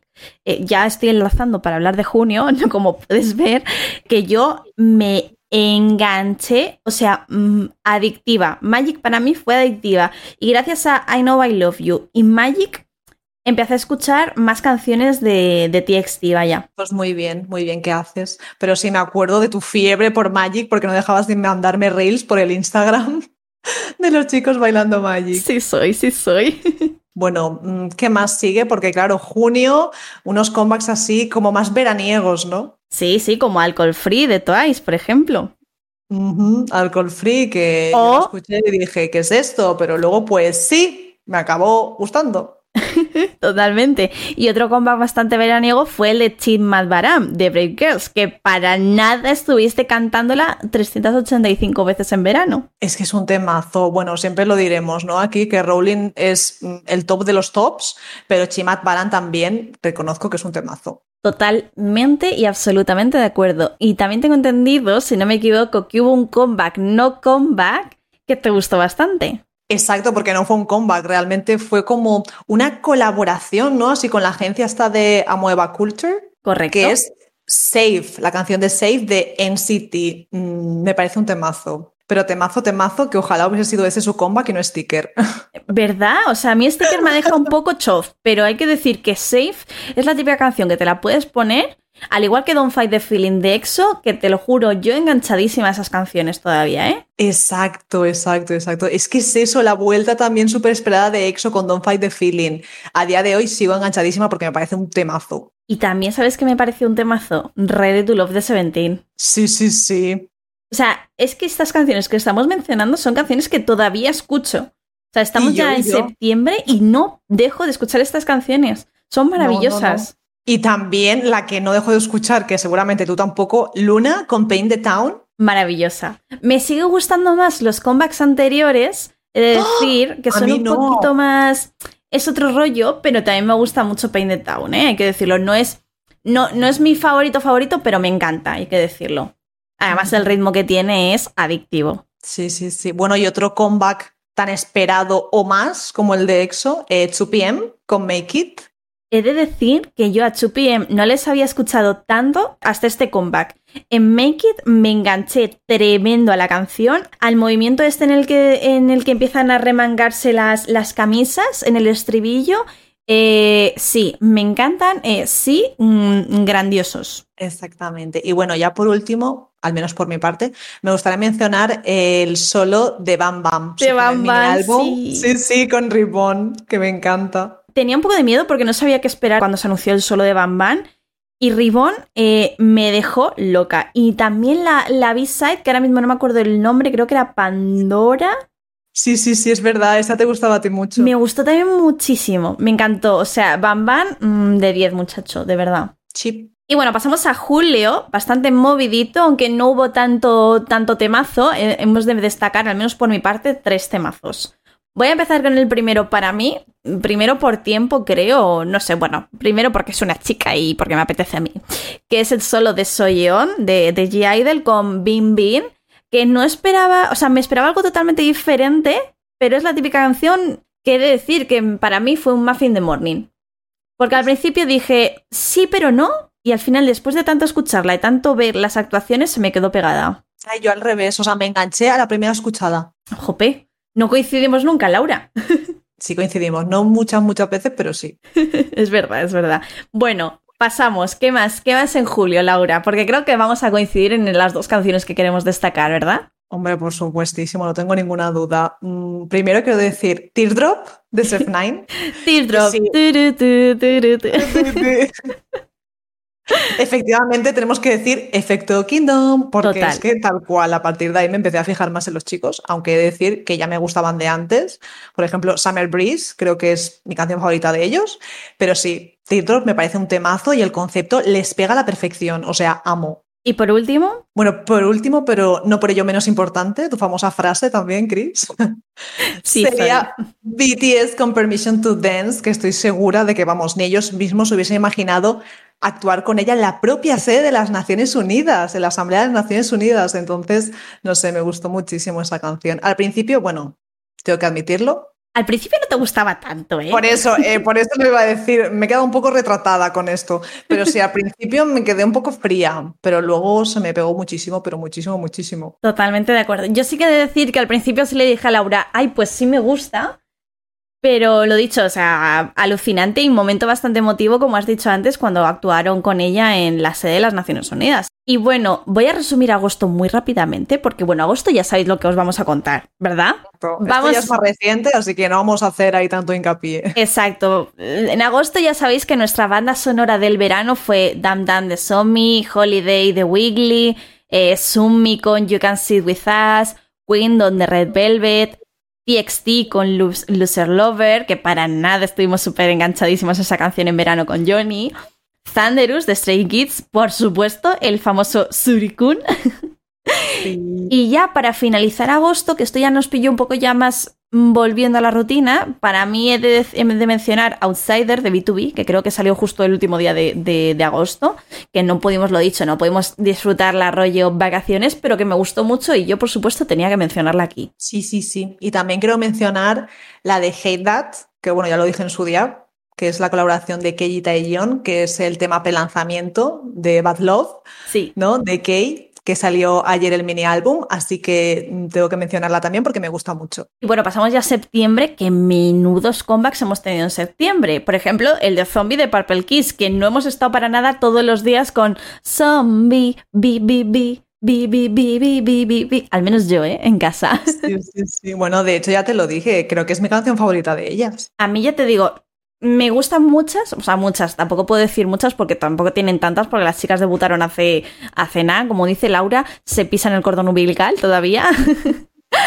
Pero sí que es verdad que me gusta muchísimo la canción de Zombie. Y bueno, otro comeback, Laura, el esperadísimo comeback, bueno, comeback no, debut en conjunto de Hyuna y Down como pareja, ¿no? Exacto, exacto, con Ping Pong, que enganchadísima estoy bueno, como para no, es muy adictiva esa canción. Luego yo voy a mencionar la Lisa, el solo de Lisa, aunque sé que a ti no te gusta mucho, que lo mencionamos la semana pasada.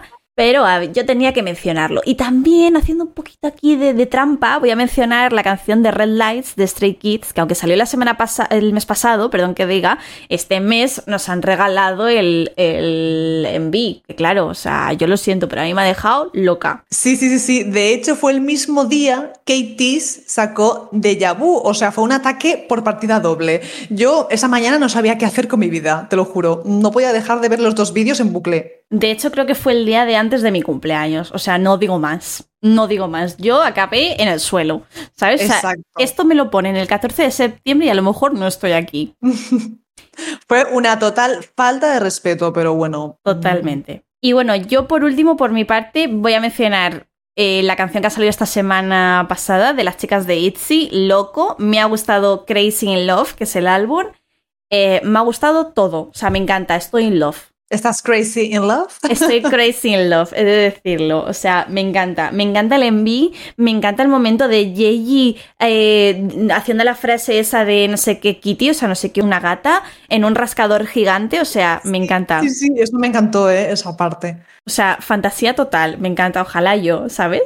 Muchísimo mejor que My Friend the Morning. ¿Dónde va a parar? También el enví se nota la diferencia de un enví con el otro, ¿no? O sea que aquí parece que JYP ha puesto más billetes, con lo cual me alegro por ellas. Y la canción, pues eso a mí me gusta mucho. Pero ¿no se te hace un poco raro a ti que diga loco y no loca? ¿No sí, loca? Sí, de hecho yo al principio no lo leía ni como loco ni como loca, porque como solamente había corazones, digo, no sé si es loco o loca, pero bueno, lo han intentado. Vamos a darle un punto positivo. La próxima vez, por favor, que hablen con alguien que les pueda explicar un poquito mejor el español, porque yo creo que tiene sentido que fuera loca, pero bueno. Exacto. A lo mejor también están intentando decirnos algo que es totalmente diferente a lo que a lo mejor estamos interpretando a simple vista. Entonces, a lo mejor tengo que estudiarme un poco más las letras para saberlo, pero... Es que dice I'm getting loco. Entonces sería loca.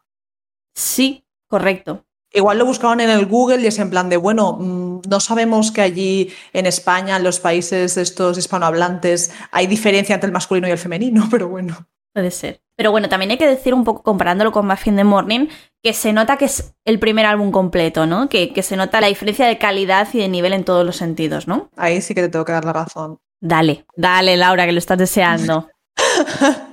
Aquí tengo que hablar de My Universe, la esperadísima colaboración entre Coldplay y BTS, porque esta colaboración en realidad no es que digas mm, se han puesto a ella ahora en este tiempo de pandemia o hace dos meses, es que llevaban como un año y medio o, incluso más, como bien sale en el documental que sacaron hace poco, que os recomiendo ver, por cierto.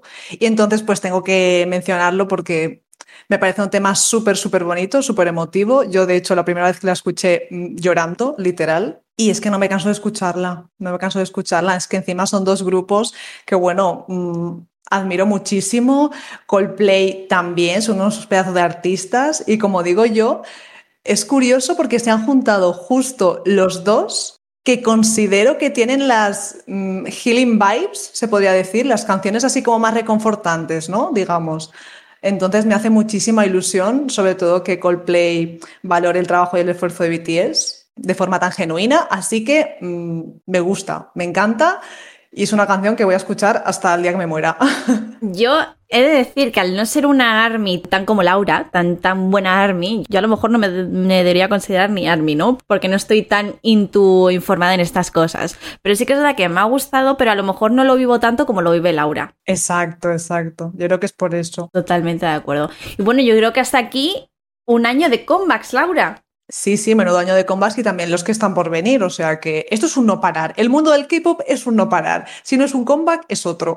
Pero siempre tenemos algo. Y bueno, llega ese momento del programa en el que pasamos de Conca de K-pop a Conca de K-dramas y venimos muy bien acompañadas de nuestro querido Johnny para celebrar nuestro primer año aquí de programa. Vaya. Y Johnny, la verdad es que nos hemos preparado una serie de preguntas así diferentes, ¿no? Cuéntanos que no vamos a hablar hoy como tal de un K-drama, sino que vamos a hablar un poco en retrospectiva de los K-dramas que hemos visto, ¿verdad? Hola chicas, ¿qué tal estáis? Pues sí, hoy tenemos preparado un programa bastante especial, pero ante todo yo quisiera felicitaros por este año de programa. La verdad es que tengo una paciencia impresionante, aunque sí es verdad que yo formé parte de Conca de K-pop mucho más adelante. Así que primeramente me gustaría daros las gracias por la oportunidad y por haber querido conmigo después de tantos y tantos programas hacer estas cositas porque me he llevado, aparte de unas grandes compañeras, una gran amistad y yo creo que hoy vamos a ir un poco por ahí, ¿no? Eh, tratar esto ya un poquito más informal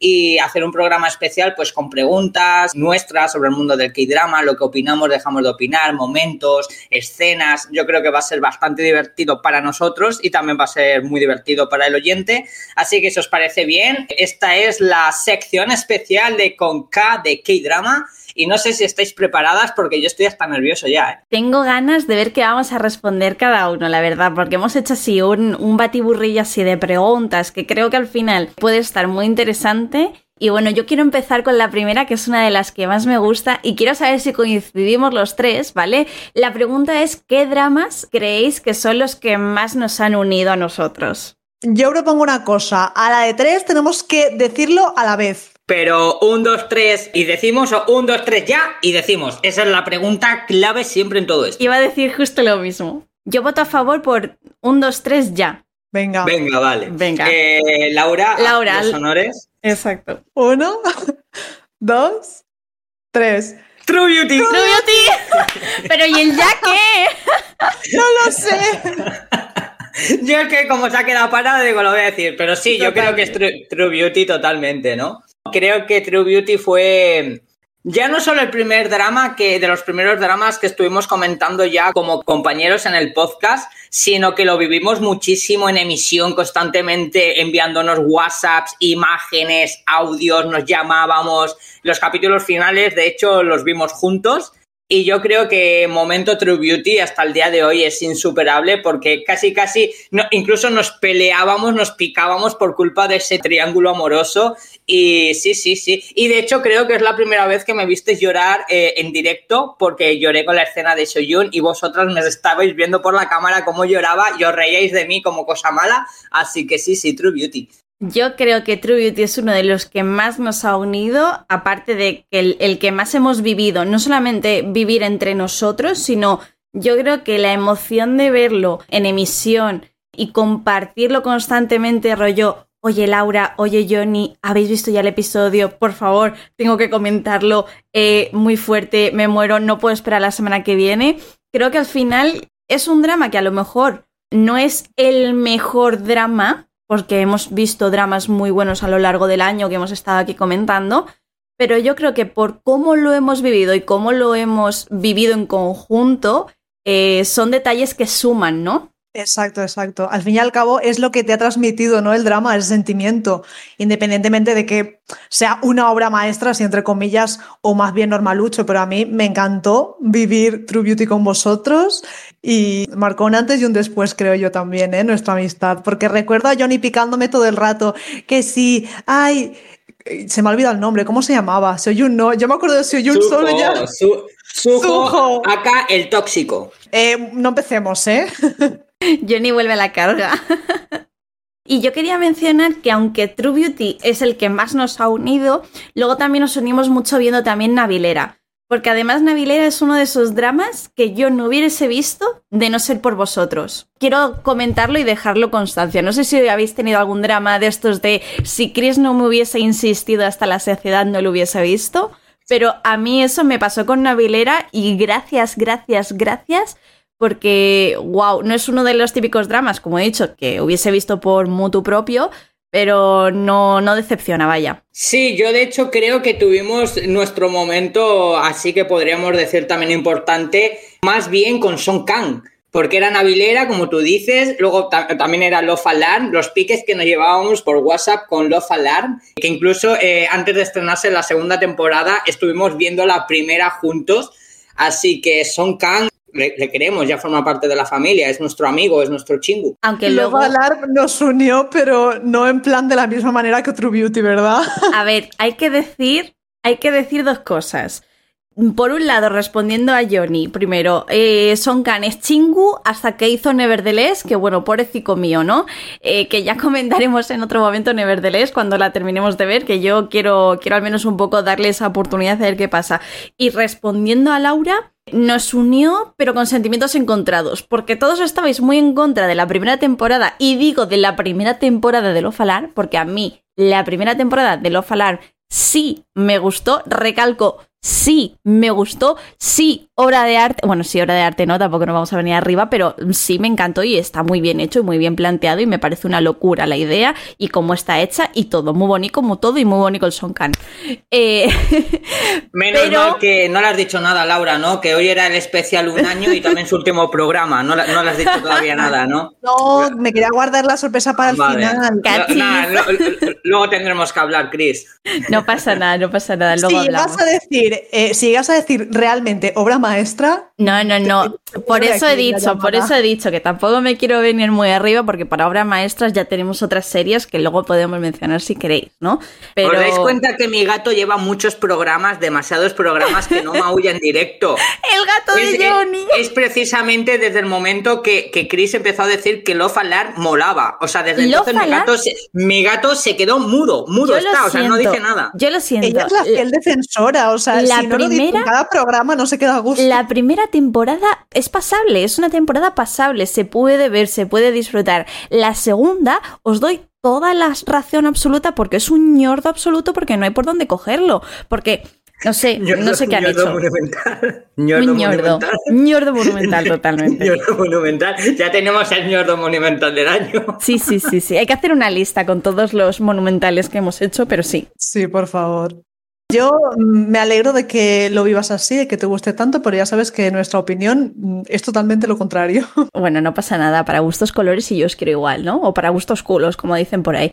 Yo quería mencionar también, aprovechando que estamos hablando de este ñordo monumental, los mejores y peores momentos de un K-drama, que cuáles han sido. Y yo creo que en general la segunda temporada de Love Alarm y un Mayor Arjo a, Your Service, ¿no? Iba a decir la, versión que conocemos nosotros por nuestra querida Laura, que es Doom at Your Seat. O sea, estás juntando el ñordo y la castaña monumental. Sí, sí, sí, sí. Eh, claro, es que la siguiente pregunta que queríamos hacer era eso, ¿no? Los mejores y peores momentos de un drama. Yo, si me dejáis empezar. Adelante. Voy a hablar de este año porque si no me puedo volver loco, pero de este año mejor momento para mí ha sido escena navilera eh, reencuentro de Son Kang y el señor anciano en las vías del tren, cuando el tren cruza y ellos se ven cara a cara después de muchos años y él le recuerda. que le dice lo has hecho bien. Eh, para mí ese es uno de los momentos mágicos de Dramaland de 2021. Y así podría decir que el peor momento, y esto no es sorpresa, es momento Seoyun llorando en las escaleras. Ese momento para mí me rompió en dos el corazón, lo cual eh, yo siempre tendré esa espinita ahí, ¿no? ¿Por qué todos los chicos buenos de Dramaland acaban comiéndose los mocos? No puede ser esto, guionistas, cambian la tendencia porque siempre nos pasa lo mismo. Los chicos buenos, detallistas y atentos acabamos siendo los piojos del drama. Necesitamos que alguien nos entienda. Y ese momento me, me, rompió totalmente. Bueno, insisto, me viste llorar abrazado a la almohada, llorando, y esto es verdad. Creo que eso es insuperable. A mí después de eso ya me han roto todo. O sea, yo no soy la misma persona incluso. O sea, cambió algo de mí. Me encanta Johnny viviendo tan intensamente siempre el momento Seoyun. No se va a olvidar nunca. Totalmente. Es marca de la casa, ¿eh? Por supuesto. Y bueno, Johnny también de Navilera, el momento cuando actúan juntos me parece una preciosidad, ¿eh? también muy remarcable. Sí, sí, también. También está, es muy, muy bonita, al igual que la escena, estaba pensando también en la escena de, del aeropuerto cuando se despiden, pero de llorar, llorar de alegría, fue la escena que te comentaba del tren. Es, o sea, ese es momento llorar de alegría como algo bonito y llorar de tristeza es la de True Beauty. Y podría pensar, porque claro, llevamos un año de tantos dramas buenos y cada drama nos está dejando, nos está dejando muchas escenas icónicas que yo creo que eso sí lo podríamos hacer en futuros programas, cuando hablemos de lo mejor del año, de los dramas que más nos han gustado en 2021, hablar de esas escenas icónicas, ¿no? De cada uno de los dramas, porque la verdad es que se están luciendo totalmente. A mí me encanta. Eh, Dramaland en los últimos años me está haciendo sentir cositas. Laura, no sé si quieres añadir y compartir con nosotros pues, estos momentos mejores y peores de un drama. A ver, yo me acuerdo de una escena icónica de Crash Landing on You. Creo que con decir eso ya pero creo tienes, que sabéis por dónde voy. Pero tendrías que mencionarlos de este año, yo creo, ¿no? Ope, pero ¿por qué? ¿Sí? Yo creo que sí, yo creo que sí. Yo creo que sí, yo creo que tendríamos que hablar más de los dramas que hemos estado viendo este año, que creo que sí, el año en el que más hemos consumido, iba a decir, pero sí, sí, hemos consumido en verdad. Ope, yo que iba a rememorar la escena y deportación y madre mía, que Bueno, yo pues dila. no, bueno, ya la he dicho, la he mencionado así por encima. Pero a ver, de este año. Mm, mm, mm, a mí me pasó como a ti, Chris. Si no hubieses mencionado el de Mad for Each Other, creo que no lo había visto por mí misma. Y fue una gran sorpresa porque me lo vi del tirón y me encantó. Maravilloso. Yo he de decir que gracias a Mad for Each Other y a Love So Beautiful me he aficionado a ver más dramas de ese estilo, cortitos, de capítulos de 20 minutos, porque a lo mejor me veo tres en un momento. Y claro, verme tres episodios de un K-drama normal con una duración de hora, hora y media, que es lo que suele durar a veces un episodio medio de un K-drama mmm, normal, Uf, eh, ya me, me, cuesta después de esos dos dramas, aunque sigo, sigo con ellos, eh, o sea, sigo igualmente intentándolo, por supuesto, y disfrutándolo. Yo quería mencionar que uno de los mejores momentos para mí fue, además del final de Love So Beautiful, que no lo voy a mencionar porque, bueno, es muy bonito cómo se desarrolla la historia. Y como no hemos hablado aquí todavía de ese K-drama, que espero que lo mencionemos en algún momento, ¿vale? Porque tiene actores muy buenos. Laura, si me hiciste caso con Match for Each Other, mmm, hazme también casito con esto, guiño, guiño, codo, codo. y también, además de ese, un momento que lo pasé muy bien y además lo pasé bastante mal porque, jope, fue muy emotivo y creo que también coincidiréis conmigo. Y que de hecho es de uno de esos K-dramas que también siento que nos han unido mucho, es The Imitation, el final. No sé si estáis de acuerdo conmigo. Cuando aparece Chani y están todos cantando. Momento, momento. Con, final. Es un momento, actuación final, con esa canción además, con todo el sentido del mundo, mensaje globalizado para todo el mundo, pero con la propia historia. ¿No? conceptuada en la propia historia que ya conocíamos y justo aparece ahí Chani y es como ¡ah! Yo empiezo a llorar como una Magdalena que yo digo, madre mía, Johnny, pero tú, tú, chaval, o sea, búscate ayuda, no puedes estar llorando constantemente por cosas así. Es maravillosa, maravillosa esa escena, es flipante, es encima eh, todo la puesta en escena, ¿no? Porque está todo tan bien recreado como, como si estuvieses viviendo el propio concierto, como si fueses uno más de los asistentes de ese concierto, me parece una auténtica pasada. Yo quiero mencionar un drama que Chris no ha visto, me parece, y Johnny, no sé si lo llegaste a terminar, el de Youth of May. Te puedo decir que lo dejé a medias, no porque no me gustase, sino porque me comía el pedazo spoiler, me comía el spoiler de los spoilers y se me quitaron todas las ganas de, de verla. Me estuvo gustando, creo que la historia es bastante original, bueno, no original, pero la historia está muy bien llevada, muy bien ligada con los acontecimientos que ocurrieron en mayo. Todos conocemos la masacre de Guangzhou y creo que está muy bien ligado en el aspecto de visto desde la perspectiva joven, ¿no? Pero a mí me, estropearon el final cuando ya me enteré de lo que no me tenía que enterar y es como, ¿para qué voy a seguir viéndola, no? Si ya e, e, esto, esto no tiene sentido. Cosas por estas odio Twitter, que lo sepáis. Redes sociales, no spoilers, por favor, le jodéis los dramas a la gente, como a mí me habéis hecho con YouTube Mate. A ver, Johnny, pero estaba cantadísimo que era en plan una tragedia que estaba cantado. Y por cierto, tú no tendrías que hablar mucho, ¿eh? De eso de los spoilers. Que yo me comí algún spoiler tuyo de Hometown Cha Cha Cha. Aunque solo son uh. fotos, mm, son escenas que ya me he comido. Uh. Bueno, bueno, tampoco, tampoco te pongas tan durilla que solo fue una escenita, además, una escenita que además si no, si no la ves bajo en el contexto tampoco la entiendes mucho. Hay que, eh, una cosa es poner una imagen que se desarrolla en una escena que tiene pues todo su contexto y todo su trasfondo y desarrollo y otra cosa es soltar directamente el final, el spoiler final de lo que sucede en el final. Yo creo que eso, a eso es a lo que yo me refiero con un spoiler, poner una imagen de una escena pues no sé, la, de veces que he puesto. Yo quiero, quiero abrir debate, quiero abrir debate. Igual. Evidentemente estoy en contra de los spoilers, pero poner me he terminado este drama, qué maravilla, recomendado, no es spoiler. Ahora, ponerme un clip, ponerme una foto, ponerme un tal del final, sí lo considero spoiler, pero si es algo intermedio que sin contexto ni nada no me va a resolver gran cosa, a mí ahí no me molesta tengo que decirlo, ¿eh? Aunque evidentemente eh, prefiero si se puede evitar, por supuesto, que se evite, por eso, por posibles malos entendidos o posibles pensamientos que yo me pueda llevar a la cabeza diciendo, ay madre mía, que se me ha matado la Mari o que no sé qué, que no sé cuántos. No sé si me explico, vaya. Sí, yo opino igual. A ver, yo por ejemplo muchas veces cuando hablo de un drama o estoy súper apasionado de un drama, y digo algo, es un momento épico para mí, yo muchas veces esa escena o, alguna frase acompañando a esa, a esa, escena la suelo poner. Estamos hablando de una escena de una playa, los dos protagonistas jugando mientras llueve, ya está. O sea, no, no existe más allá de eso, dos personas en la playa jugando mientras llueve, lo cual me parecía muy cookie, muy tierna y compartí eh, unas imágenes de esa escena. Yo creo que eso. Da igual, pero se me por sorpresa, porque yo lo estoy viendo y ya estoy esperando que ocurra esa escena. O sea, no me pilla por sorpresa. Vale, pues entonces tú dices que no es spoiler, pero para mí sí que es spoiler, entonces me dio rabia. Vale, puedo entender que, pero a lo que me refiero que eso no te destripa una serie o no te jode una serie como si te puede joder, por ejemplo, momento, pongamos, momento esquela de un protagonista, que es lo que ha sucedido últimamente con muchas series o cosas así. Eh, esto se merece una votación. ¿Quién está en contra de Laura? Yo. Por supuesto.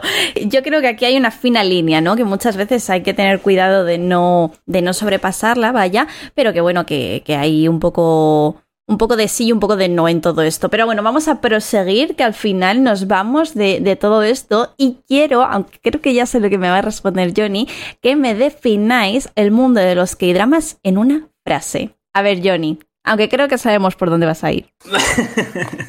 bueno, a ver, supongo que lo dices por lo de que el chico bueno siempre acaba mal. Em, yo sé de qué me estás hablando. Yo querría decir, eh, hablando un poco más en serio, yo creo que en una frase es que cuando no tienes un psicólogo que pagar, ¿qué dramas debes devorar? Esto es así, un K-drama te puede abrazar, un K-drama te puede acompañar, un K-drama te puede contar y transmitir y transportar a historias. Como tienen esa facilidad de sumergir al espectador, puedes ser más partícipe o menos, te puedes sentir más identificado o menos, pero nunca te deja indiferente. Emocionalmente, sentimentalmente, siempre tienen algo que hacen que a ti te toque la fibra, eh, te toque en el corazoncito. Yo creo que sería esa la frase. Si un psicólogo no puedes pagar, ¿qué dramas debes devorar? Eh, de hecho, es un eslogan. Lo voy a, lo voy a poner un copyright. copyright. Copyright de Johnny. Laura, no sé si tú tienes ahí alguna frase en mente. Pues no sé. Aunque he de decir. No stop. He de... creía que ibas a decir algo rollo, eh, que, que, hay algo relacionado con los dramas que te dejan el corazón calentito, como dijiste una vez, pero me acabas de dejar un poco loca porque te has ido al polo opuesto. es más fácil salir de las drogas que de los que hay dramas. Del cementerio se sale, pero de los que hay dramas no. Sí, sí. Mira, pues ya, ya tienes tu frase.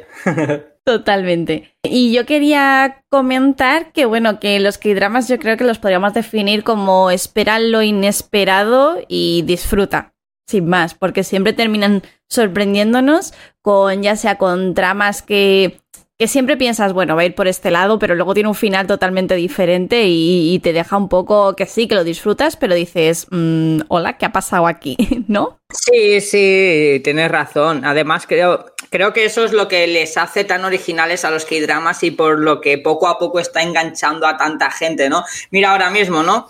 Se ha estrenado en Netflix el juego del calamar y es una pasada lo que está contribuyendo este drama a nivel cercanía al mundo de los K-dramas. Eh, está siendo top entre top 1, top 2 en todo el mundo, en todos los países He está de entrando. decir que tengo amigos que no siguen los K-dramas, pero que han visto este K-drama en Netflix, les he dicho, oye, dale una oportunidad porque dicen que está muy, muy, muy bien y les está flipando que me están diciendo ponte al día porque si no te lo destripo porque vas a flipar. O sea, Eso es alucinante. pasada. Eso es. Y yo creo que es por lo que tú dices, que espera lo inesperado, ¿no? Este K-drama, por ejemplo, yo creo que a la gente, a la que no es fan de los K-dramas, precisamente les está flipando por eso, porque no se esperan nada, de, no están acostumbrados a estos giros de guiones, a esta bipolarización de los sentimientos y de las emociones, a meterle ese dramatismo que se le suele meter en los K-dramas en escenas duras, en escenas terroríficas en cuanto a lo que estás viviendo, que, te da miedo, pero no miedo de terror, sino el horror de lo que estás viendo, que dices, madre mía, ¿cómo pueden llegar a hacer estas cosas? Pero sin embargo, te fijas más en, en, en las emociones humanas, yo creo que exactamente la frase que tú has dicho eh, da el pego y lo que estamos viviendo ahora con el juego del calamar eh, es un, un ejemplo de ello. Totalmente. Y bueno, además, también hay muchísimos dramas que son muy predecibles, ¿eh? también te digo, con los típicos clichés, ¿no? De, sobre todo, últimamente se está viendo mucho eso de que se conocen desde niños, ¿no? Y está todo como predestinado. A mí es algo que me gusta muchísimo y a la vez me da un poco de pereza, ¿no? Pero bueno. Pero, sí, pero yo creo que estamos tan acostumbrados a que cada vez haya más de este tipo de K-dramas, ¿no? De, de mira, de repente, de repente la historia es normal, no sé qué, y de repente tienes un flashback que te lleva al protagonista y la protagonista eh, juntos en el mismo espacio temporal. Y como en plan, vale, sí, muy bonito que me lo hagas una vez, dos, tres veces, pero en casi todos los dramas que estás haciendo, que, o sea, que se están publicando, que, que, que emitiendo, perdón que diga, que ya no sé ni hablar, que me hagas esto, pues ya llega un punto en el que digo, ya me parece too much. Que hay algunas historias que me parece que están muy bien hiladas, por ejemplo, como la que me recomendaste tú, Laura, de eh, la historia del zorro de nueve colas, si no me equivoco, que al final, pues, es una historia con sentido. Ahora, que los de True Beauty, por ejemplo, estuviesen también ahí, que se conociesen desde el pasado y demás, pues ya me parece un poco intentar rizar el rizo. Pero yo también lo que quería destacar es que aunque parecen a veces historias como muy típicas, a veces, que es algo que siempre hemos mencionado, el final nos deja un poco a veces eh, que decimos muy bien la historia, pero el final un poco ahí, ¿no? Sí, y lo que estáis comentando del pasado es totalmente cierto. Yo ya estoy empezando a tener un conocimiento del amor, de que eh, el amor de mi vida la debo haber conocido cuando era pequeño y por eso una, una vez me puse a mirar fotos de, de, mías de bebé en parvulitos a ver si estaba Laura por ahí rondando, pero no. Entonces dije, mierda, Laura no es. Qué putada. Tendré que, tendré que seguir buscando y nada, yo creo, yo creo que es totalmente cierto eso o que de repente un día me encuentre el amor de mi vida, me pegue un golpe en la cabeza y me olvide de todo, o que caiga en un agujero negro espacio-temporal y acabe viajando en el tiempo a Era Yoseon, o ya visto lo visto, también es incluso probable que me aparezca un zombie y me muerda el culo. Porque sí, existen esos clichés, como los clichés del camión blanco, ese maldito camión blanco que yo cruzo por la calle y digo, mierda, va a aparecer este maldito camión por algún lado, no me fío, o también cuando llueve y te mojas, como la canción Cuando llueve y te mojas, aparece el pedazo macho alfa ahí con un paraguas, te mira a los ojos, mmm, con ojitos de deseos. O sea, típica escena, ¿eh? Típica escena, la estoy visualizando ahora mismo. O ya, o ya cuando lo juntamos todos. Si lo juntamos todos es que te encuentras con el amor de tu vida, que era pequeñita, que has perdido la memoria, pero de repente dices, ups, ya me acuerdo, vas corriendo donde ella, pero aparece el camión azul, lo esquivas, de repente te salta un zombie, lo esquivas, empieza a llover, te viene la muchacha con un paraguas, te caes al suelo, te resbalas y ella siempre te va a coger. Ella siempre te va a coger, porque hay otro cliché que es cuando te vas a caer, en el último segundo aparece esa mano que te abraza la cintura y dices, hostia, qué calorcito en estos momentos, qué sudores me están entrando. Y todo con miradas intensitas entre medias, ¿eh? Sí, sí, miradas y stops de tres segundos que dices, eh, o sea, yo estoy así durante cuatro segundos mirándonos fijamente a la cara y estoy pestañeando 20 veces por segundo, ¿sabes? Como, ah", pero no, ellos ahí con, la, con los ojos abiertos brillantes, como si se hubiesen metido un gramo de coca, o sea, lo tienen súper brillantes ahí, las pupilas dilatadas, que dices, madre del amor hermoso, es increíble, es increíble. Eso sí, eh, señoras y señores, en el amor, según la teoría de los K-dramas, hasta la cita número 15, es decir, 15 capítulos, no os vais a besar y seguramente no tengáis sexo nunca, porque es hay como una especie de tabú. Eso y se dan un beso, porque hay besos que, madre mía, de verdad, estoy por ir a darles una clase de lengua o algo. ¿Y por qué de repente me ha venido Parsingi a la cabeza? No lo sé, Johnny. ¿Quieres hablar? No, de verdad. No, no, claro. La, de los besos, la de los besos, la Parsingi es. Es verdad, es verdad que que hay besos que les falta, les falta emoción, ¿no? Les falta chichas, como, pero mete la, la lengua hasta la campanilla y que, y que suene las campanadas como si fuese televisión española el día de Navidades. Yo no sé si os pasa, que es que no hay término medio. O se dan un piquito de estos de juntan los labios y se quedan así como 10 segundos, que es lo que dura la escena, porque te la enfocan por todos los putos ángulos posibles, o eh, se comen el boquino, como dice la Laura, ¿vale? Esta frase también es, copyright de la Laura, por cierto, hay que decirlo, ¿eh? De la Laura. ¿Verdad, no, no, en verdad no, o sea, no es de mí, no es de mí. O sea, de, yo como Laura, sino de mi amiga Laura. De la Laura. podría decir que sí, se la he robado. Pero bueno, como que no hay término medio, que no hay un besito en plan entre medias de te como el boquino y te doy un piquito. No sé si me explico. Es tal cual has dicho tú, tía, de que se ponen así, se arriman, se quedan con los morros así pegados 40 mm, segundos desde todos los ángulos, media hora de escena y ya está. Y, eso tiene que ser incómodo. Y nos da la sensación a veces de que es precisamente eso, que no es el típico pico de te doy un pico. No, no, no, no. Es el típico pico de junto mis labios con los tuyos y los separo. Estamos analizando los besos en un K-drama, estamos analizando los besos en un K-drama. Sí, sí. Luego, luego están los pedazos besos, como por ejemplo los que mete Yang Kyun-suk en Love Rain, que esos son unos besazos que te mueres, pero luego están los besos sosos, como Besuguito, la Pasengie, que ves así con los ojos abiertos en plan flipada. A ver, yo también lo entendería, porque Pasengie, como la ha besado todo el mundo, la ha besado Limino, le ha besado, eh, o sea, todo el mundo, yo normal, yo también fliparía, claro, ya no se lo espera. uy, hostia, que me ha besado Limino, y te queda así con cara, con cara que parece que ha visto, vamos, los premios Goya en directo. Pero hay demasiados clichés, es verdad que hay demasiados clichés, pero es que nos encantan absolutamente todos. absolutamente todos. Así que nada, y sé que tenéis por ahí una, una, preguntita que a mí me interesa mucho, que es la de cómo nos definiríamos en qué drama. Exacto, o qué, o qué, drama nos definiría. Sí, Yo mi o, si fuéramos, para el final. O si quieres, también lo podemos enfocar de la manera de si fuésemos un, un, K-drama, ¿cuál seríamos? Por dejarlo un poco así, un poco más a lo general, ¿no? Yo voy a dar mi respuesta al final. A ver, yo es que creo que me gustan mucho los K-dramas, ya sabéis, a mí los románticos, ya lo sabéis. Yo este año me he visto tres veces Love So Beautiful, que creo que es un amor hermoso en Netflix, que es como lo han traducido. Yo es que lo tengo, tengo el truquito de Johnny, ¿eh? Que lo he dicho, que yo me he visto Love So Beautiful como tres, cuatro veces y yo si pudiera viviría en ese K-drama, porque me encanta, me encanta. No voy a hacer spoilers, no voy a enrollarme porque ya he hablado mucho de este K-drama, pero sería ese. No sé, ¿tú, Laura? Yo si queréis, mientras se lo, se lo piensa Laura, yo doy mi respuesta. Yo voy a hablar en un, ámbito generalizado. Si nosotros fuésemos un K-drama, ¿cuál seríamos? Y yo lo estaba pensando y es 18 otra vez. ¿Y por qué 18 otra vez? El concepto de 18 otra vez implica que el protagonista, cuando lo ha perdido absolutamente todo, cuando se vuelve joven, empieza a entender a medida se va acercando otra vez a sus hijos porque tiene la oportunidad al estar en el mismo instituto, se hace amigo de su, de su exmujer y empieza a entenderla mejor porque la, empieza a entender como amiga. El hecho de, de, ser cercanos, ¿no? De que a veces tú, cuando empiezas a ser cercana a una persona, eh, empiezas a comprender a esa persona, a entender a esa persona y a veces tenemos como prejuicios prehechos que te das cuenta que al conocer a esa persona es mucho más de lo que podíamos imaginar.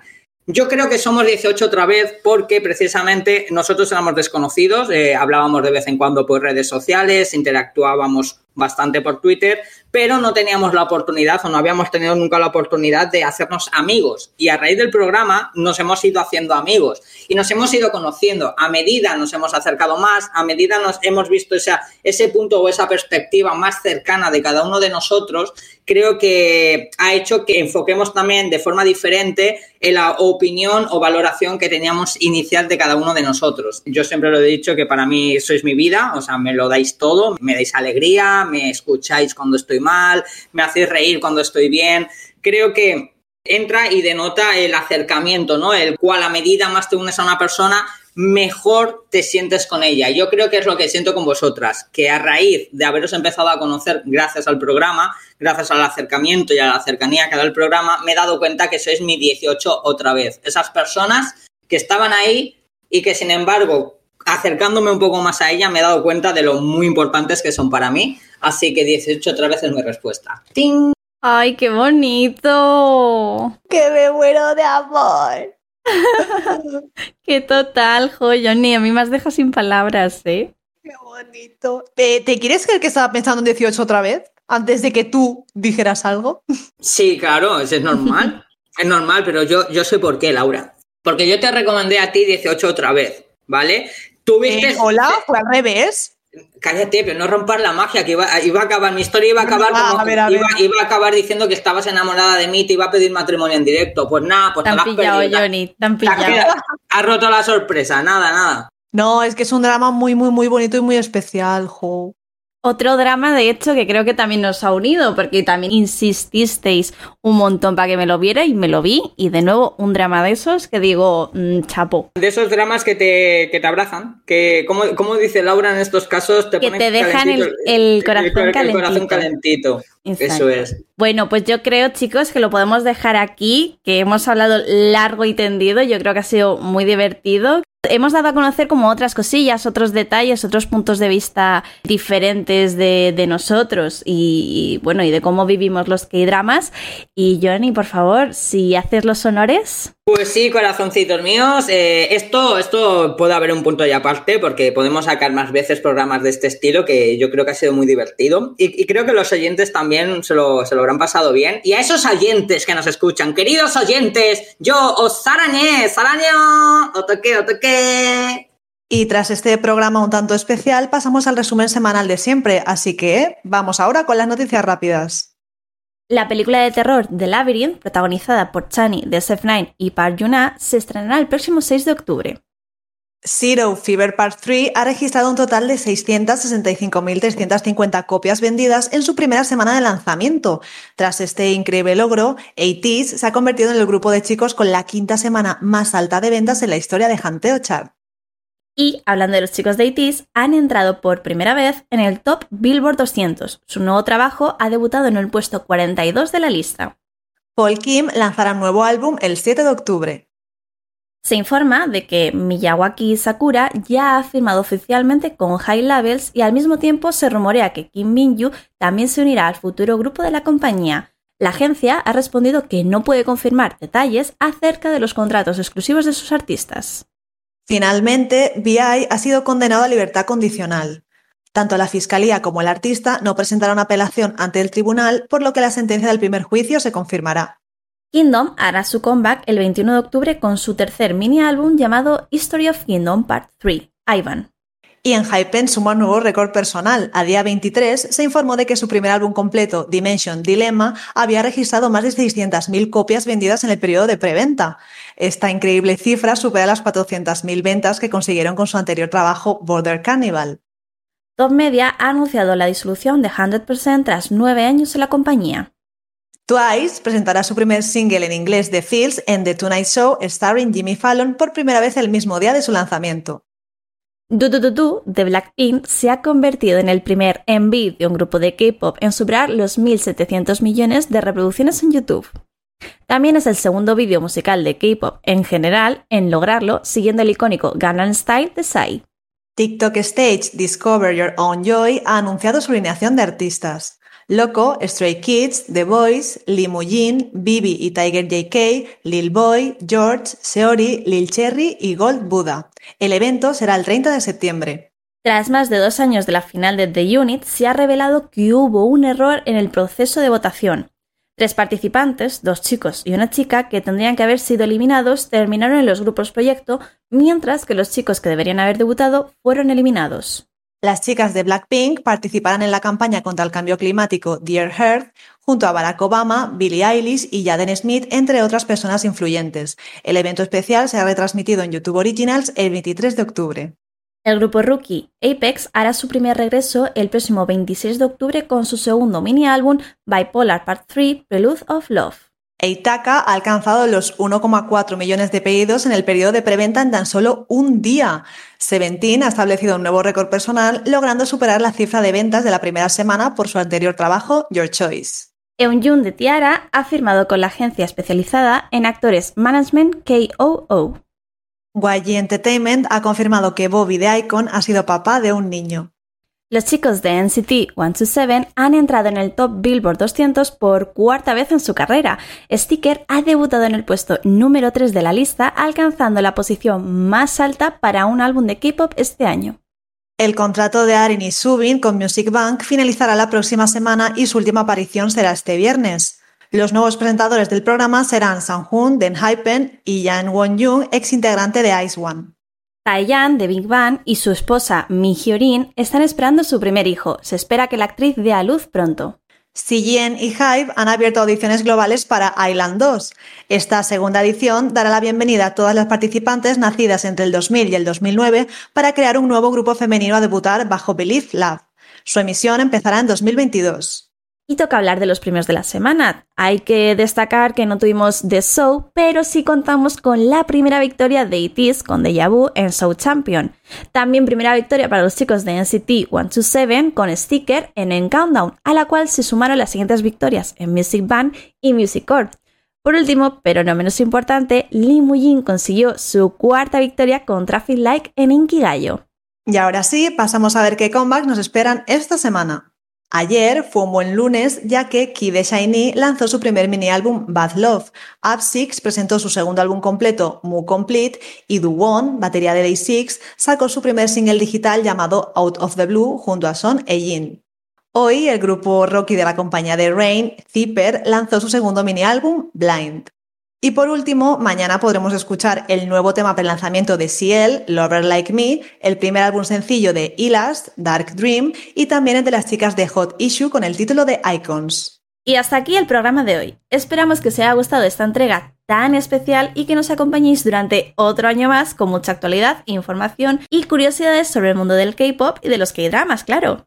Además, por ser un programa especial, queremos realizar una mención especial a todas esas personas que habéis estado desde el principio y que nos habéis ido apoyando y animando para poder seguir adelante, como Johnny, Jesús, Sebas, Gladys, Omaira, Patri, Laura, Andrea, Laria, María, Jordi e Isa, entre muchos otros, así como a todas las fanbase que han pasado por aquí y a nuestros amigos de Magacinema por el apoyo. Y antes de despedirnos del programa, os queremos anunciar que hemos decidido probar a subir el programa por secciones tanto a iVoox como a Spotify.